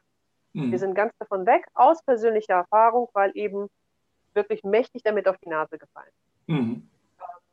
Wir hatten den Feuchtigkeitsschaden in unserer Wohnung, die anderen waren ja okay. Hat die Nachbarn also nicht interessiert. Ja. Ähm, als wir die Wohnung dann verkauft hatten, ähm, ich weiß noch, damals hatten wir auch angestrebt, dass das Dach saniert werden sollte, beziehungsweise geflickt werden sollte. Und ähm, dann, dann kam ja das noch mit diesem Energiepass und alles drum und dran. Ja. Ähm, damals hatte, hätte diese Sanierung an diesem Stück eben an die 50.000 Euro gekostet. Mhm. Und ich habe vom Nachbesitzer, also der uns da die Wohnung halt abgekauft hatte, letztens gehört, dass das Dach saniert wurde für über 100.000. Mhm. Und in den Rücklagenfonds lag aber nicht so viel Geld drin. Das heißt, jeder musste zuzahlen, noch zusätzlich. Ja, prima. Sind gar nicht so viele Jahre da vergangen. Also Mhm. äh, von daher, Aber dieses Beispiel, das passt eigentlich gerade ganz gut zu dem, was du sagtest, von wegen, ich will es besitzen, es muss meins sein. Weil, Genau. Und, ich muss voll entscheiden können, ob ja. ich das äh, heute behalte, ob ich mir diesen, diese eine Unze nehme, da ein Loch reinbohre und es mir um den Hals hänge. Das ist mein. Ja. So einfach ist das. Ja. Und ähm, wenn jemand anders darüber bestimmt und ich nur einmal im Jahr eine Abrechnung bekomme, hm. ich bin damit nicht zufrieden. Ja. Das ist auch der Grund, warum viele Leute zwar äh, Lebensversicherungen sicher einordnen, aber für mich das nicht in Frage kommt, weil hm ich bekomme einmal im Jahr eine Abrechnung, was das ganze Jahr mit meinem Geld passiert, habe ich keinen Einfluss drauf, ich habe keine Ahnung, ich habe null Zugriff. Mhm. Und es gibt Versicherungen, in denen kann man sich Teilauszahlungen machen lassen, mhm. allerdings als Darlehen. Das bedeutet, ich habe eine Lebensversicherung, in die ich Geld eingezahlt habe. Dann lasse ich mir da zum Beispiel 3000 Euro draus auszahlen und dann zahle ich aber zurück die als Kredit. Also mir wird mein eigenes Geld verzinst ausgeliehen. Ja. Klingt, klingt Lass das mal auf der Zunge. Das klingt sehr clever, aber nicht für den äh, äh Sparer. Nee, nicht für dich, nee, nee. Für nee, die Gesellschaft ist das doch clever. Du kriegst dein eigenes Geld von uns geliehen, dafür musst du Zinsen bezahlen. Ja. Das ist, aber das gibt euch ja. Es ja. gibt solche äh, Lebensversicherungen beziehungsweise solche Sparangebote bei dem Kunden. Ja. Habe ich schon persönlich gesehen, weil ich bin ja, ja auch jahrelang wirklich ähm, mit dem Kunden auf Tuchfüllung. Ich sehe seine gesamten Unterlagen, seine gesamten Einlagen, auch diese ganzen Rückzahlungen, die er noch schuldet, die er aus dem Vertrag entnommen hat, mhm. Wo ich mir einfach nur denke, so, wow, ich mhm. schulde mir selbst Geld in meiner Geldanlage, weil ich mir dort selbst ausgeliehen habe. Okay. Weil Menschen verstehen das nicht. das ist halt auch das Wichtige, wenn du, deine, wenn du eine Geldanlage nicht verstehst, Finger weg. Das ist, glaube ich, der wichtigste Satz gewesen, den ich mal von Warren Buffett gelernt habe. Mhm.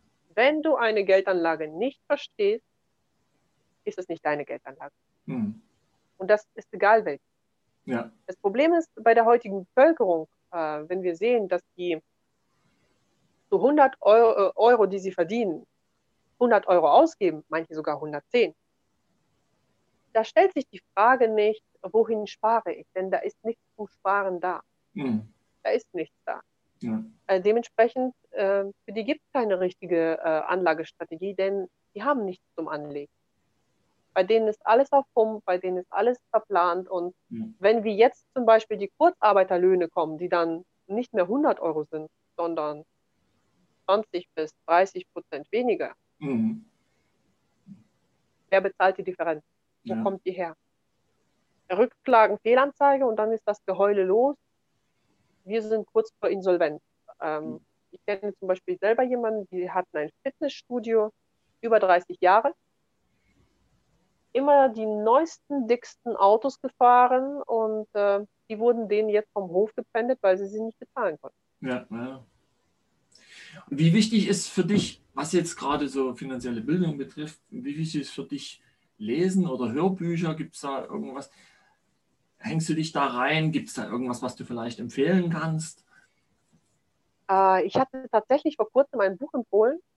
Ähm, das heißt, je mehr, nein, warte mal, nicht je mehr Käse, sondern äh, das ist auch ein gutes Buch, äh, die Mäusestrategie. Das ist so ein kleines Taschenbuch. Das ist klasse, tatsächlich, die, das kenne ich. Das ist das genialste Buch, das kannst du, ich habe zwei Stunden gebraucht, um das komplett zu lesen, weil ich zwischendurch noch Notizen äh, gemacht habe. Ja. Ähm, das ist, äh, ab 14 Jahre für jeden sofort Pflichtlektüre sollte das sein, tatsächlich. Sobald das Taschengeld so über 20 Euro geht, Pflichtlektüre, bam. Ähm, das ist eins, wo ich ähm, so viel für mich rausgenommen habe, selbst heute nochmal. Äh, einfach dieses, diese Motivation, einfach aufhören zu nörgeln und zu warten, dass sich alles bessert, sondern einfach alles in die Hand nehmen und selbst ändern. Ja. Bei sich selbst beginnen natürlich, weil jeder will, die Welt, dass die Welt sich ändert, aber keiner möchte bei sich beginnen. Aber das ist halt zum Beispiel so eine Möglichkeit, dass man mit diesem einfachen Taschenbuch äh, für sich äh, ja, Amerika entdeckt quasi. Ne? Mhm. Das, das, ist, so, ist tatsächlich klasse. Das ist, das, das ist eines der besten überhaupt. Vor vielen Jahren Und, ähm, gelesen. Ja, also ich habe schon sehr, sehr viele Bücher gelesen. Ich habe zum Beispiel von Robert Kiyosaki, von Kim Kiyosaki die Bücher gelesen. Von mhm. Kim das Buch ist sehr gut, also gerade Investition für Frauen, das kann ich wirklich sehr gut empfehlen. Äh, ich hatte meins vor kurzem verliehen, weil ich ich habe es gesucht und dann ist mir eingefallen, ah, da hat sich doch jemand das Buch ausgeliehen. Mhm. Habe ich eins mit einer persönlichen Widmung ähm, noch zu Hause eigentlich. Und ähm, zum Beispiel von Robert Kiyosaki finde ich Rich Dad Poor Dad auch ein sehr gutes Buch. Wobei ich finde, im Original wirken manche Bücher besser als die Übersetzung. Das ist manchmal. Ähm, ist es aber bei Filmen genauso, wie du zum Beispiel auch bei Wolf of Wall Street zum Beispiel vorhin gesagt hast. Viele Sprüche, Sätze und ähm, ja, Zitate aus diesen Filmen, die greifen tatsächlich in der Originalsprache viel besser auf als, äh, als auf Deutsch, weil auf Deutsch sind sie dann sinngemäß, aber nicht mehr so, nicht mehr Peperoni.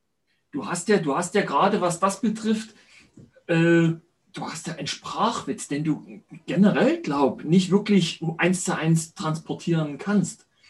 Es gibt, das geht gar nicht. Es gibt, weiß nicht, kennst du vielleicht, es gibt ein klassisches Beispiel von diesen Disney-Figuren, von diesen äh, Eichhörnchen, glaub, die heißen im Original Chip and Dale. Mhm. Und das ist eigentlich ein, eine Anspielung auf so eine Möbelkette irgendwie, also so einen industriellen Chippendale. So, wenn du das jetzt aber übersetzt und aus Chip and Dale Chip und Dale machst, ist der ganze Witz weg. Ja.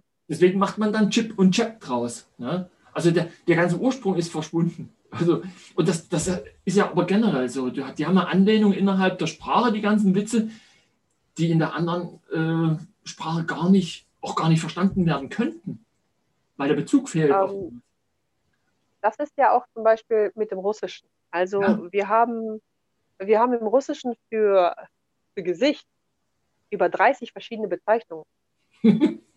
Eskimos, ja. oh, darf man ja nicht mehr sagen, aber die Inuit, die haben, glaube ich, für Schnee 60 Begriffe. 60 verschiedene. Genau. Ne? Ja, je nachdem, was für Schnee ist. Ist es Pulverschnee, ist es kleiner Schnee, ist es grober Schnee, ist es. Ja, ja. also alles. Und bei uns wird es mit einem Adjektiv ersetzt. Also wir brauchen dazu noch Adjektive zusätzlich. Und bei denen ist das einfach nur, ja. draußen gibt es Pulverschnee. Fertig. Ne? Und ähm, da sind halt so sowieso so ähm, manche Sachen, deswegen sollte man auch manche Bücher tatsächlich im Original lesen. Mhm. Genauso wie manche Filme sollte man wirklich im Original sehen. Also ähm, ich bin ja so für die Befreiung der, Fra der Frau, dass die Frauen aufhören, ähm, dieses mittelalterliche Modell zu leben, wo nach dem Motto, ich habe geheiratet, mein Mann kümmert sich um alles. Ähm, mhm. Das ist schön. Aber was ist, wenn da jetzt ein Mann daherkommt und sagt, so Schatz, ich möchte die Kinder erziehen, den Haushalt schmeißen. Was ist er dann sofort? Der ist sofort kein Mann. Das finde ich aber blöd. Mhm. Wenn aber der Mann sich vielleicht rühren, um die Kinder kümmern. Besser kocht als die Frau. und zu Hause wirklich besser. Also ich bin ein Chaot. Ich bin definitiv kein Ordnungsfanatiker. Ich werde niemals eine Putzfee sein. Niemals. Mhm. Aber wenn es einem Mann liegt und der das besser kann als ich, wo ist das Problem? Mhm. Dann finde ich, diese Emanzipation sollte auf der anderen Seite aber genauso funktionieren. Also sprich, Männer dürfen auch Erziehungsurlaub nehmen. Meiner mhm. Meinung nach dürfen Männer auch, Männer sind manchmal die, die besseren Mütter. Mhm. Hört sich blöd an, aber manchmal wirklich ist es so. Ich hm. habe schon solche Fälle erlebt, wo der Mann sich dann einfach schämt und äh, er macht die bessere Biskuitrolle als die Frau, weil er eine leichtere Hand hat. Und trotzdem, er sagt, er sagt das aber nicht, dass ich das gemacht habe. Warum? Mhm. Wir alle sind absolut individuelle ähm, Persönlichkeiten von Anfang an. Mhm. Und wenn ein Mann zu Hause sitzen möchte und die Kinder erziehen möchte und den Haushalt schmeißen möchte, dann darf keiner blöd gucken, schon gar nicht seine Frau. Hm. Ja. Weil ich finde, äh, wenn die Frau Geld verdient oder besser Geld verdienen kann als der Mann, dann darf er auch ruhig zu Hause sitzen bleiben. Wo ist das Problem? Wird aber gesellschaftlich nicht akzeptiert. Und das ja, ist auch wiederum so dieses Mittelalter, ne? Das müssen wir so langsam aus den Köpfen rauskehren. Ja. Weil ähm, es ist völlig in Ordnung, äh, wenn jemand sich damit wohlfühlt. Mhm. Also mir geht Homeoffice absolut gegen den Strich, weil ich bin jemand, der gern unterwegs ist, ich bin gern aktiv, ich äh, treffe mich gern mit Menschen bei einer Tasse Kaffee, nicht virtuellen Kaffee, mhm. wo, wozu wir quasi gezwungen sind. Ähm, ich bin jemand, der gerne mit Menschen persönlich spricht. Also du weil, würdest auch prinzipiell, du würdest gern Kaffee trinken und jetzt nicht unbedingt Tee, oder? Nee, doch, lieber Tee. Lieber Tee? ja, ich trinke tatsächlich äh, Chai Latte am liebsten, ja. ja. Das hätte ich dich nämlich eingangs am liebsten fragen wollen, was du äh, trinken magst, weil prinzipiell hätte ich mich natürlich, wie du auch sagst, am, ja, am Tisch mit dir getroffen, am liebsten und dir, wenn so ein Getränk angeboten. Ne? Aber ja, geht nicht. Ich habe ja eins. Ich habe ja immer mein Getränk dabei. Ne? Ich ja, ich immer ich halb, meins, halben Liter Wasser da. Meins ist schon leer. Also, bin schon fertig. Ja, ich habe immer die großen Gläser, ja. weil wenn ich mit den kleinen Gläsern anfange, dann dauert es äh, mir zu lange. Ja. Eine Frage habe ich noch äh, bezüglich äh, Edelmetallen, die ist mir vorhin schon in den Sinn gekommen. Du sprachst jetzt von, von Gold und Silber und es gibt ja jetzt auch die Möglichkeiten, äh, nicht erst jetzt, äh, schon länger, mit zum Beispiel Platin oder Palladium oder so, äh, dass man auch in diese Metalle investiert. Jetzt habe ich vor kurzem gelesen, dass das zwar jetzt vom Wert, von der Wertstabilität her interessant ist, aber mal angenommen, wir steuern Worst-Case-Szenario, wir steuern in eine totale Krise, das ganze Geld ist nichts mehr wert, also wirklich Worst-Case, schlimmste Fall. Und du hast dann Palladium zu Hause, mein Tafel, Täfelchen irgendwie. Ne? Und da stand dann, dass das gar nicht so einfach zu veräußern wäre, wie zum Beispiel Silber oder Gold. So, wie siehst du das? Was, was würdest du von als Expertin in dem Bereich, was würdest du äh, empfehlen, jemanden, der jetzt äh, einfach ein bisschen Angst hat und jetzt aber nicht so großartig investieren will, um einfach ein bisschen Sicherheit für die Zukunft äh, sich zu erschaffen? Was, was empfiehlst du? Also ich bin ja seit Anfang des Jahres an einem Projekt äh, beteiligt, wo wir eben genau diese Frage aufgegriffen haben. Und viele Menschen, ja, alles gut. Äh, viele Menschen haben für sich einfach den Drang nach Sicherheit, aber auch nach Rendite. Sprich, die möchten mhm. schon Gewinne haben, aber auch Sicherheit. Mhm. Und ähm, kennst du den alten, alten Spruch, du sollst nicht alle Eier im selben Korbe tragen? Den kenne ich, aber da habe ich auch zwei Meinungen zu. ähm, ja. Ja, das stimmt schon. Aber es ist halt so ein Ding. Wenn du wirklich alles nur auf Gold, alles nur auf Platin oder alles nur auf Palladium oder alles nur auf Silber setzt, kannst mhm. du wirklich verlieren. Weil wir sind ja alle vom Markt abhängig. Ja. Ähm, es gab ja vor kurzem diesen plötzlichen Fall der Goldpreise. Äh, Worauf mhm. die zurückzuführen sind, weiß der Laie überhaupt nicht. Äh, ich zum Beispiel als Expertin habe in dem Moment einfach nur nachgekauft, habe gesagt, so günstig wird der Preis wahrscheinlich nie wieder sein. Mhm. Es gibt ab und an zum Beispiel Leerverkäufe der Banken, in dem Banken einfach leere Mengen äh, an Silber verkaufen, die sie noch gar nicht haben. Also die äh, offerieren es zum Verkauf, der Preis fällt und dann kaufen sie das zum günstigen Preis ein und liefern es quasi aus. Zu mhm. dem teuren Preis, zu dem sie es offerieren. Das ist zum Beispiel eine Möglichkeit. Andere Möglichkeit ist zum Beispiel, dass in den Medien irgendein äh, Schmuh gepostet wird und die Leute sagen, oh, jetzt muss ich schnell verkaufen, weil es viele Menschen sind immer noch diese beeinflussbare Masse. Ja, ja. Ja. Und ähm, dann steigen die Leute aus. Deswegen würde ich tatsächlich empfehlen, gerade bei Edelmetallen zu streuen. Mhm. Deswegen haben wir Anfang des Jahres dieses Projekt gemacht, wo man gleichzeitig alle vier Metalle zur gleichen, zur gleichen Summe kauft. Okay. Wir haben uns Gedanken gemacht, wie kann man das Risiko wirklich so gut wie möglich verteilen, aber diese, diese Sicherheit-Gewinnspanne einfach in Balance bringen. Mhm. Weil ähm, wenn man zum Beispiel so die Geschichte betrachtet, hätte man, hätte, also schon wieder dieses hätte, das mag ich ja nicht. Ja, ja. Aber hätte man vor 20 Jahren damit angefangen, monatlich Gold zu kaufen, und das empfehle ich allen, nicht 20.000 Euro dahernehmen und sofort Gold kaufen, auf keinen Fall. Immer ratierlich. Weil wer monatlich für denselben Betrag kauft, macht im Endeffekt mehr Gewinn, als mhm. wenn einer wirklich, wie du schon gesagt hast, ein Kilo hat vor zehn Jahren dann zum Beispiel 30.000 gekostet, heute kostet er 40 als Beispiel. Ja. Einfach nur mal so. Die Zahlen sind nicht original an der Marke. Ne? Nee. So. Hätte man aber monatlich gekauft, dann hätte man jetzt da drin 60.000 Euro. Ja. Dadurch, dass der Preis mal gestiegen, mal gefallen ist und dann hat man für denselben Betrag mal mehr, mal weniger bekommen. Also sprich, man hat vom teuren Gold weniger gekauft und vom günstigen dafür umso mehr. Ja. Das ist Und, im ähm, Grunde dieser, was, was es an der Börse auch heißt, dieser Cost-Leverage-Effekt irgendwie, gell? Genau, dieser Cost-Average-Effekt heißt normalerweise ganz einfach Gewinnautomatik. Ja. Weil das ist eine Gewinnautomatik. Wenn du für denselben Betrag jeden Monat dieselbe Menge kaufst, also ungefähr, dann bist du immer im Gewinn. Ja. Wenn du aber äh, nur kaufst, wenn der äh, Preis steigt, dann bist du immer im, Min im Minus, weil es dauert halt, bis du wieder Gewinne fährst. Ja, ja. Und genau dasselbe haben wir zum Beispiel mit einem Depot gemacht, dass die Leute einfach alle vier Metalle auf einmal kaufen. Zum Beispiel bei 100 Euro je zu 25 Prozent Anteil. Mhm. Da würde ich auch wiederum sagen, die Weißmetalle, wie zum Beispiel Platin, Palladium und Silber, nicht nach Hause holen. Weil, Mhm. Stell dir mal vor, du hast Silber im Wert von, ähm, was habe ich da aktuell, äh, 20.000 Euro. Mhm. Weißt du, wie viel das ist? Wo willst du damit hin? Wo willst du 40 Kilo Silber hinlegen? Mhm. Wohin? In welche Tasche möchtest du diesen riesen Barren von 25 Kilo reinstopfen müssen? Ja. Ähm, das ist einfach äh, kontraproduktiv. Vor allem, sobald du es auslieferst, ist es ja in Deutschland alles mehrwertsteuerpflichtig. Mhm. Das heißt, du musst dann nachbezahlen.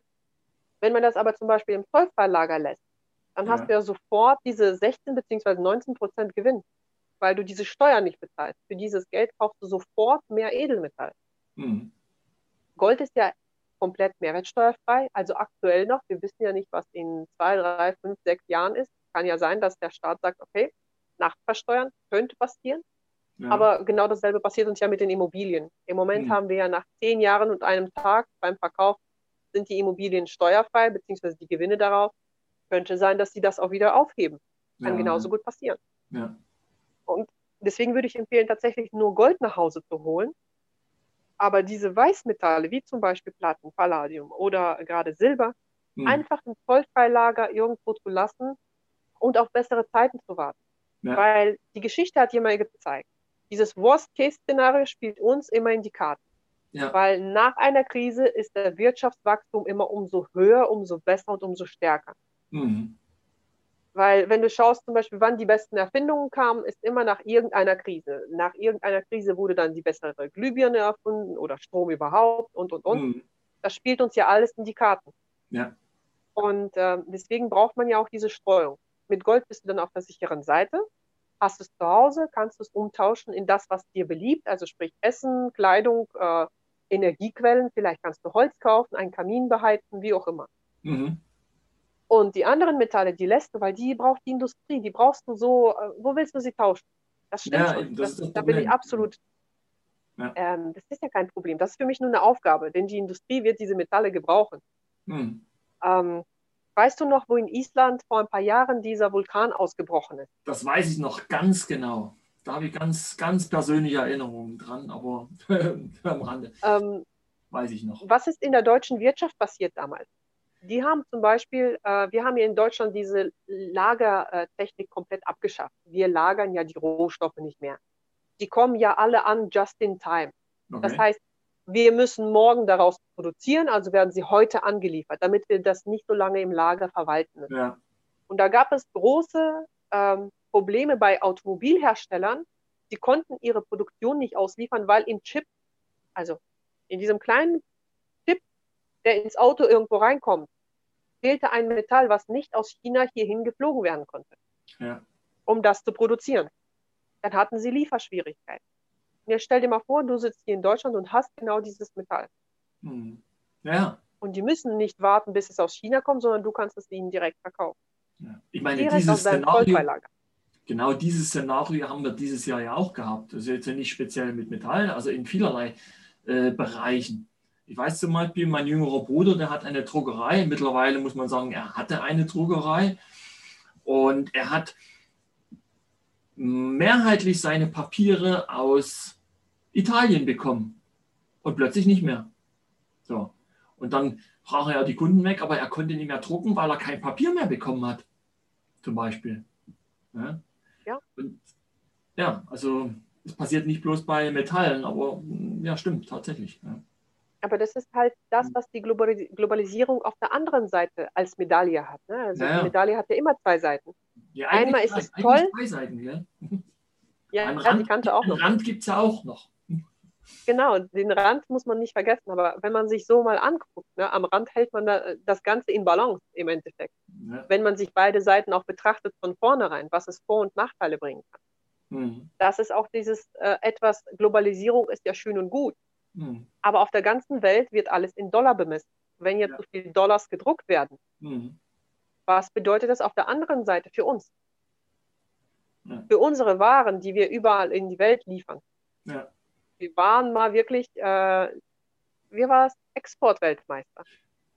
ja, ich meine, es hat ja auch seinen Grund, warum äh, Made in Germany so einen guten Ruf hat. Also muss ja mal was gewesen sein. Ne? Ja, aber was haben, was haben wir in Deutschland? Wir haben in Deutschland keinerlei Rohstoffe. Wir Ja. müssen auch sehr viele Lebensmittel importieren, Mhm. weil auf unseren Flächen sehr viel für die Energiequellen getan wird, also sprich für Biogasanlagen. Mhm. Wir haben sehr viele Monokulturen. Ja. Und ähm, wenn jetzt tatsächlich so ein kompletter Lockdown kommen würde, dass die Länder einfach alle Grenzen wieder dicht machen und sagen, so, du kommst hier nicht rein, du kommst hier nicht raus.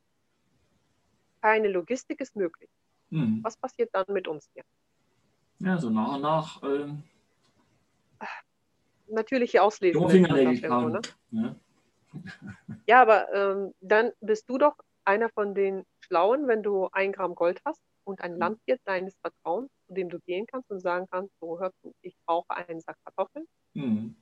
ein paar Eier, vielleicht ein bisschen Korn, Ja. ähm, damit ich meine Familie ernähren kann. Ja. Vielleicht auch Fleisch, ich weiß ja nicht, Ja. Wie, wie gut der Bauer dann äh, zu dir ist. Und der Bauer ist ja, oder der Landwirt, muss man ja korrekt sagen heutzutage, der ist ja nicht dumm. Der Ja. weiß ja, dass äh, er seine Milch tatsächlich zu einem normalen Preis verkaufen kann, wenn alles andere plötzlich stehen bleibt. Ja, ja, freilich. Ja. Ich kaufe meine Milch definitiv hier bei uns immer beim Landwirten um die Ecke. Der hat Mhm. extra so einen Automaten, da stellt man seine gesäuberten Flaschen rein und die werden di- direkt abgefüllt. Ja. Machst du, gehst wieder damit we- weg. Das war's. Er hatte schon am Anfang des Lockdowns diese äh, Wurstautomaten aufgestellt. Also da ist wirklich so ein gekühlter Automat, schmeißt du Geld Mhm. rein, kommt äh, Fleischprodukt raus. So. Ja.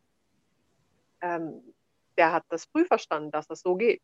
Mhm. Er beschwert sich auch nicht, dass ihm der Liter Milch für drei Cent abgekauft wird, weil er das direkt auf seinem Hof aus äh, diesem Automaten verkauft. Mhm. Also der ähm, hat sich schon lange ähm, dahin bewegt, dass er autark ist, dass er wirklich unabhängig bleibt und äh, seine Ware nicht unter Preis verkaufen muss. Mhm. Das sind halt so Sachen, wo wir alle drüber nachdenken sollten. Wie bleiben wir unabhängig und stark? Ja. Egal was passiert. Jetzt hast du, jetzt hast du dieses Projekt angesprochen, was ihr ins Leben gerufen habt. Mhm. Äh, Wie sieht das konkret aus? Wie stellt sich das dar? Wie, wie können sich das äh, für unsere Zuhörer eigentlich vorstellen? Also es ist ganz einfach. Äh, man eröffnet sich äh, ein Online-Depot und man entscheidet selbst, mit welchem Beitrag man beginnt. Ähm, ab 25 Euro alles möglich, also selbst für einen äh, Auszubildenden, der gerade erst Berufseinsteiger ist, Mhm. ist es möglich anzufangen, wirklich einzukaufen. Abschlussgebühren äh, betragen 15 Monatsbeiträge, weil das Unternehmen will ja natürlich auch was verdienen. Mhm. Wer die Abschlussgebühren auf einmal bezahlt, kostet nur 10 Monatsbeiträge. Das heißt, er bekommt fünf geschenkt. Und ähm, im Großen und Ganzen kein Einzugsermächtigung, äh, kein gar nichts, kein Blabla. Das ist ein Online-Depot, jederzeit Zugriff möglich. Du siehst rein, zu welchem Preis gekauft wurde. Du siehst, was drin ist, kannst sofort äh, anweisen, dass dir ausgeliefert wird, in welcher Stückelung du auch magst. Äh, kannst entscheiden von 1 Gramm bis eine Unze bis kiloweise kannst du ausliefern lassen, wie du möchtest. Mhm. Und ansonsten lagert das im Zollfreilager, das heißt da, wo keiner dran kommt und keine Steuerpflicht herrscht. Das war's. Und wenn du glücklich damit bist und es weiterempfiehlst, für deine Empfehlung bekommst du auch ein kleines Honorar. Ah, das ist gut. Also kannst du dir Ja. über die Weise halt dann auch, der, der Nutzer dann im Endeffekt kann sich dann auch wie ein kleines Netzwerk aufbauen und dann äh, Ja, seine, Einfach. also seine Bemühungen multiplizieren im Endeffekt. Es ist ja im Endeffekt, äh, wir haben gedacht, äh, was machen die Menschen am liebsten, wenn sie mit irgendwas glücklich und zufrieden sind? Ja. Äh, jeder von uns empfiehlt doch liebend gerne einen Film, äh, wenn er denn im Kino war und was gesehen hat. Ich habe vorhin ein Buch empfohlen, was total toll ist. Ja. Äh, wir lieben es, Dinge, von denen wir begeistert sind, weiterzuerzählen. Mhm. Und ähm, wir könnten natürlich mehr Abschlussgebühren verlangen und würden dafür große Werbung schalten, um ganz, ganz viele Menschen zu erreichen. Oder wir begeistern die Menschen mit den besten Preisen, dass sie bei uns am günstigsten einkaufen können. Und die sind so begeistert, dass sie einfach losrennen und das anderen Menschen erzählen. Und dafür ein kleines Dankeschön bekommen, weil dafür sparen wir uns dann eben das Geld für Werbung. Ja. Weil du weißt ja, was das Beste ist. Das ist dieses Rockradio, ne? Wo die Frauen gegenseitig Rock an Rock sich die News übertragen. Das, ist, das nennt man bei uns hier in äh, Ostwestfalen Rockradio. Okay, das habe ich noch nie gehört, aber ich meine, jeder kennt äh, Mundpropaganda, jeder weiß, wie gut die funktioniert. Ne? Ja, das Wort Propaganda nehme ich nie so gerne in den Mund, weißt du? Ja, das glaube ich. Weil das ist so, äh, das ist so, so negativ behaftet. Ich versuche, mein Vokabular sauber zu halten. Und mhm. ähm, gerade so Empfehlung und diese, dieses auf Russisch heißt das Sarafanное Radio, also auch, ne, diese, diese Frauen tragen ja auch immer diese, diese Kleider und dann stehen sie und klönen sie miteinander und empfehlen sich gegenseitig das neue Rezept, ja, ja, die neue Tee, den neuen Tee, den neuen Kuchen und was weiß ich. Und äh, genauso funktioniert das eigentlich mit Geldanlagen auch, wenn es denn richtig ist. Wenn man davon begeistert ist, wenn man nach ein, zwei, drei Monaten vor allem sieht, okay, guck mal, ich habe so viel eingezahlt und mir gehören schon so und so viel Gramm von dem, von dem, von dem, von dem. Ja und wenn ich sehe da halt Potenzial, ja. Ja. Und wenn sich jetzt dafür tatsächlich jemand interessiert, der uns jetzt hier zugehört hat, was macht der? Ruft er dich am besten an? Geht er auf deine Instagram-Seite? Setzt er sich mit dir in Verbindung am besten? Oder ja. Wie heißt dein Alle drei Kanal? Äh, mein Instagram-Kanal heißt Schlänger Vera, in einem Wort geschrieben extra. Also ich brauche mir keinen äh, kein Industrienamen, irgendwas auszudenken, kein Official dahinter zu hängen oder was weiß ich, weil ich bin da wie Klaus Hipp, dafür stehe ich mit meinem Namen. Ne? Okay. ich brauche mich nicht zu verstecken, ich stehe tatsächlich mit meinem echten Familiennamen und ähm, ähm, ich habe extra für diejenigen, wir haben ja introvertierte und extrovertierte Menschen und für mhm. diejenigen, die nicht so gern Kontakt mit Menschen haben, habe ich extra bei mir in der Beschreibung meines Profils einen Link hinzugefügt, wo man selbstständig draufklicken kann und selbstständig sich die Informationen runterlesen kann mhm. und an der richtigen Stelle, wo man sagt, okay, das gefällt mir, das möchte ich mitmachen, dann eröffnet er sich selbstständig ein Depot. Er braucht mit mir nicht in Kontakt zu treten, wenn er möchte, selbstverständlich, weil es gibt ja solche und solche. Ja. Und die extrovertierten Menschen, die gerne in Kontakt treten möchten, die haben die Möglichkeit, mir persönlich zu schreiben. Auf der Webseite steht sogar meine Telefonnummer, können mich auch anrufen, also kein Problem. Mhm. Bin äh, bin da halt, ne? Können mir auch eine WhatsApp schreiben, weil es ist ja modern heutzutage, Voicemails zu verschicken. Ja, ja. Statt in, statt in zehn Minuten Gespräch lieber in einer achtstündigen Diskussion über WhatsApp-Nachrichten. Ja, das stimmt. Aber es ist halt auch so möglich. Ich bin ja, ja im Homeoffice. Ich habe Internetempfang und das funktioniert halt so. Und äh, wenn man Fragen hat, selbst als Introvertierter, kann man sich trotzdem an mich auch schriftlich wenden, wenn man mich nicht anrufen möchte. Auch kein Problem. Bin da sehr pflegeleicht und sehr kommunikativ, wie man hört. und äh, stehe Rede und Antwort bei allen Sachen, die dann äh, anfallen, auf jeden Fall.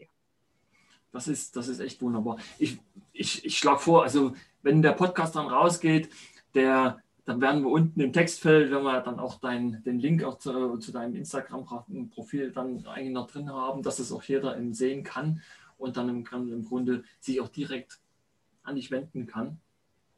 Ich würde jetzt gerne das Gespräch an dieser Stelle erstmal beenden. Ich weiß, wir, zwei, wir, wir, schaffen locker auch die drei Stunden. wir sind jetzt, ja, äh, wir haben jetzt. 90 äh, Minuten. Wir haben jetzt schon Blockbuster-Länge erreicht. ja, du musst ja noch ein paar Sachen rausschneiden. Nein, ich schneide nichts raus. Ich schneide hier nichts raus. Das ist alles live. Doch, doch. Authentisch. Das nee, so, so ein bisschen, wo der Kleine reinläuft und solche nee, Sachen, die müssen. Oh, das ist alles okay. Das, das macht es lebendig und es weiß ja jeder, dass das live ist. Mein Gott, das passiert. Ne? Und ich bin ja froh, dass keiner gepupt hat. Wer weiß, vielleicht sind die Mikros nur so gut. Ja, wer weiß. nee, ist ja alles, ist ja alles gut. Es ist ja, wenn du dir andere Podcasts anhörst, und ich habe mir etliche angehört, da ist überall eine, eine Grundlockerheit. Man hat immer den Eindruck, man kommt in irgendein Wohnzimmer und setzt sich mit an den Wohnzimmertisch und man plauscht und hört einfach bloß zu. Das ist alles äh, ja, locker und authentisch und ja, ich, das liegt mir selber auch mehr. Was soll ich mich verkrampfen? Und du weißt, was passiert, wenn man sich verkrampft und verbiegt. Und also insofern, ich schneide hier nichts raus. Nein. Ja, aber das ist halt genau das Ding, was mir gerade fehlt mit den ganzen Lockdowns. Früher konnte man irgendwo in einem Café sitzen und ähm, Ja. den fremden Gesprächen so ein bisschen beiläufig lauschen, ne? so, Ja, äh, was die Menschen gerade so beschäftigt. Ja. Dann kannst du sehen, wer ist wirklich eng miteinander verbunden und wer einfach nur so oberflächlich als Kollegen vielleicht, ne? Wo, was für Themen sie besprechen. Und das fehlt mir, diese Lebendigkeit.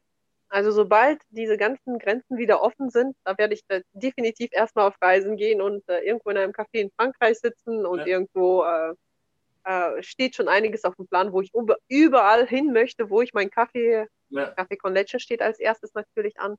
Äh, den werde ich definitiv auf Fuerteventura zu mir nehmen, ähm, nicht irgendwo anders.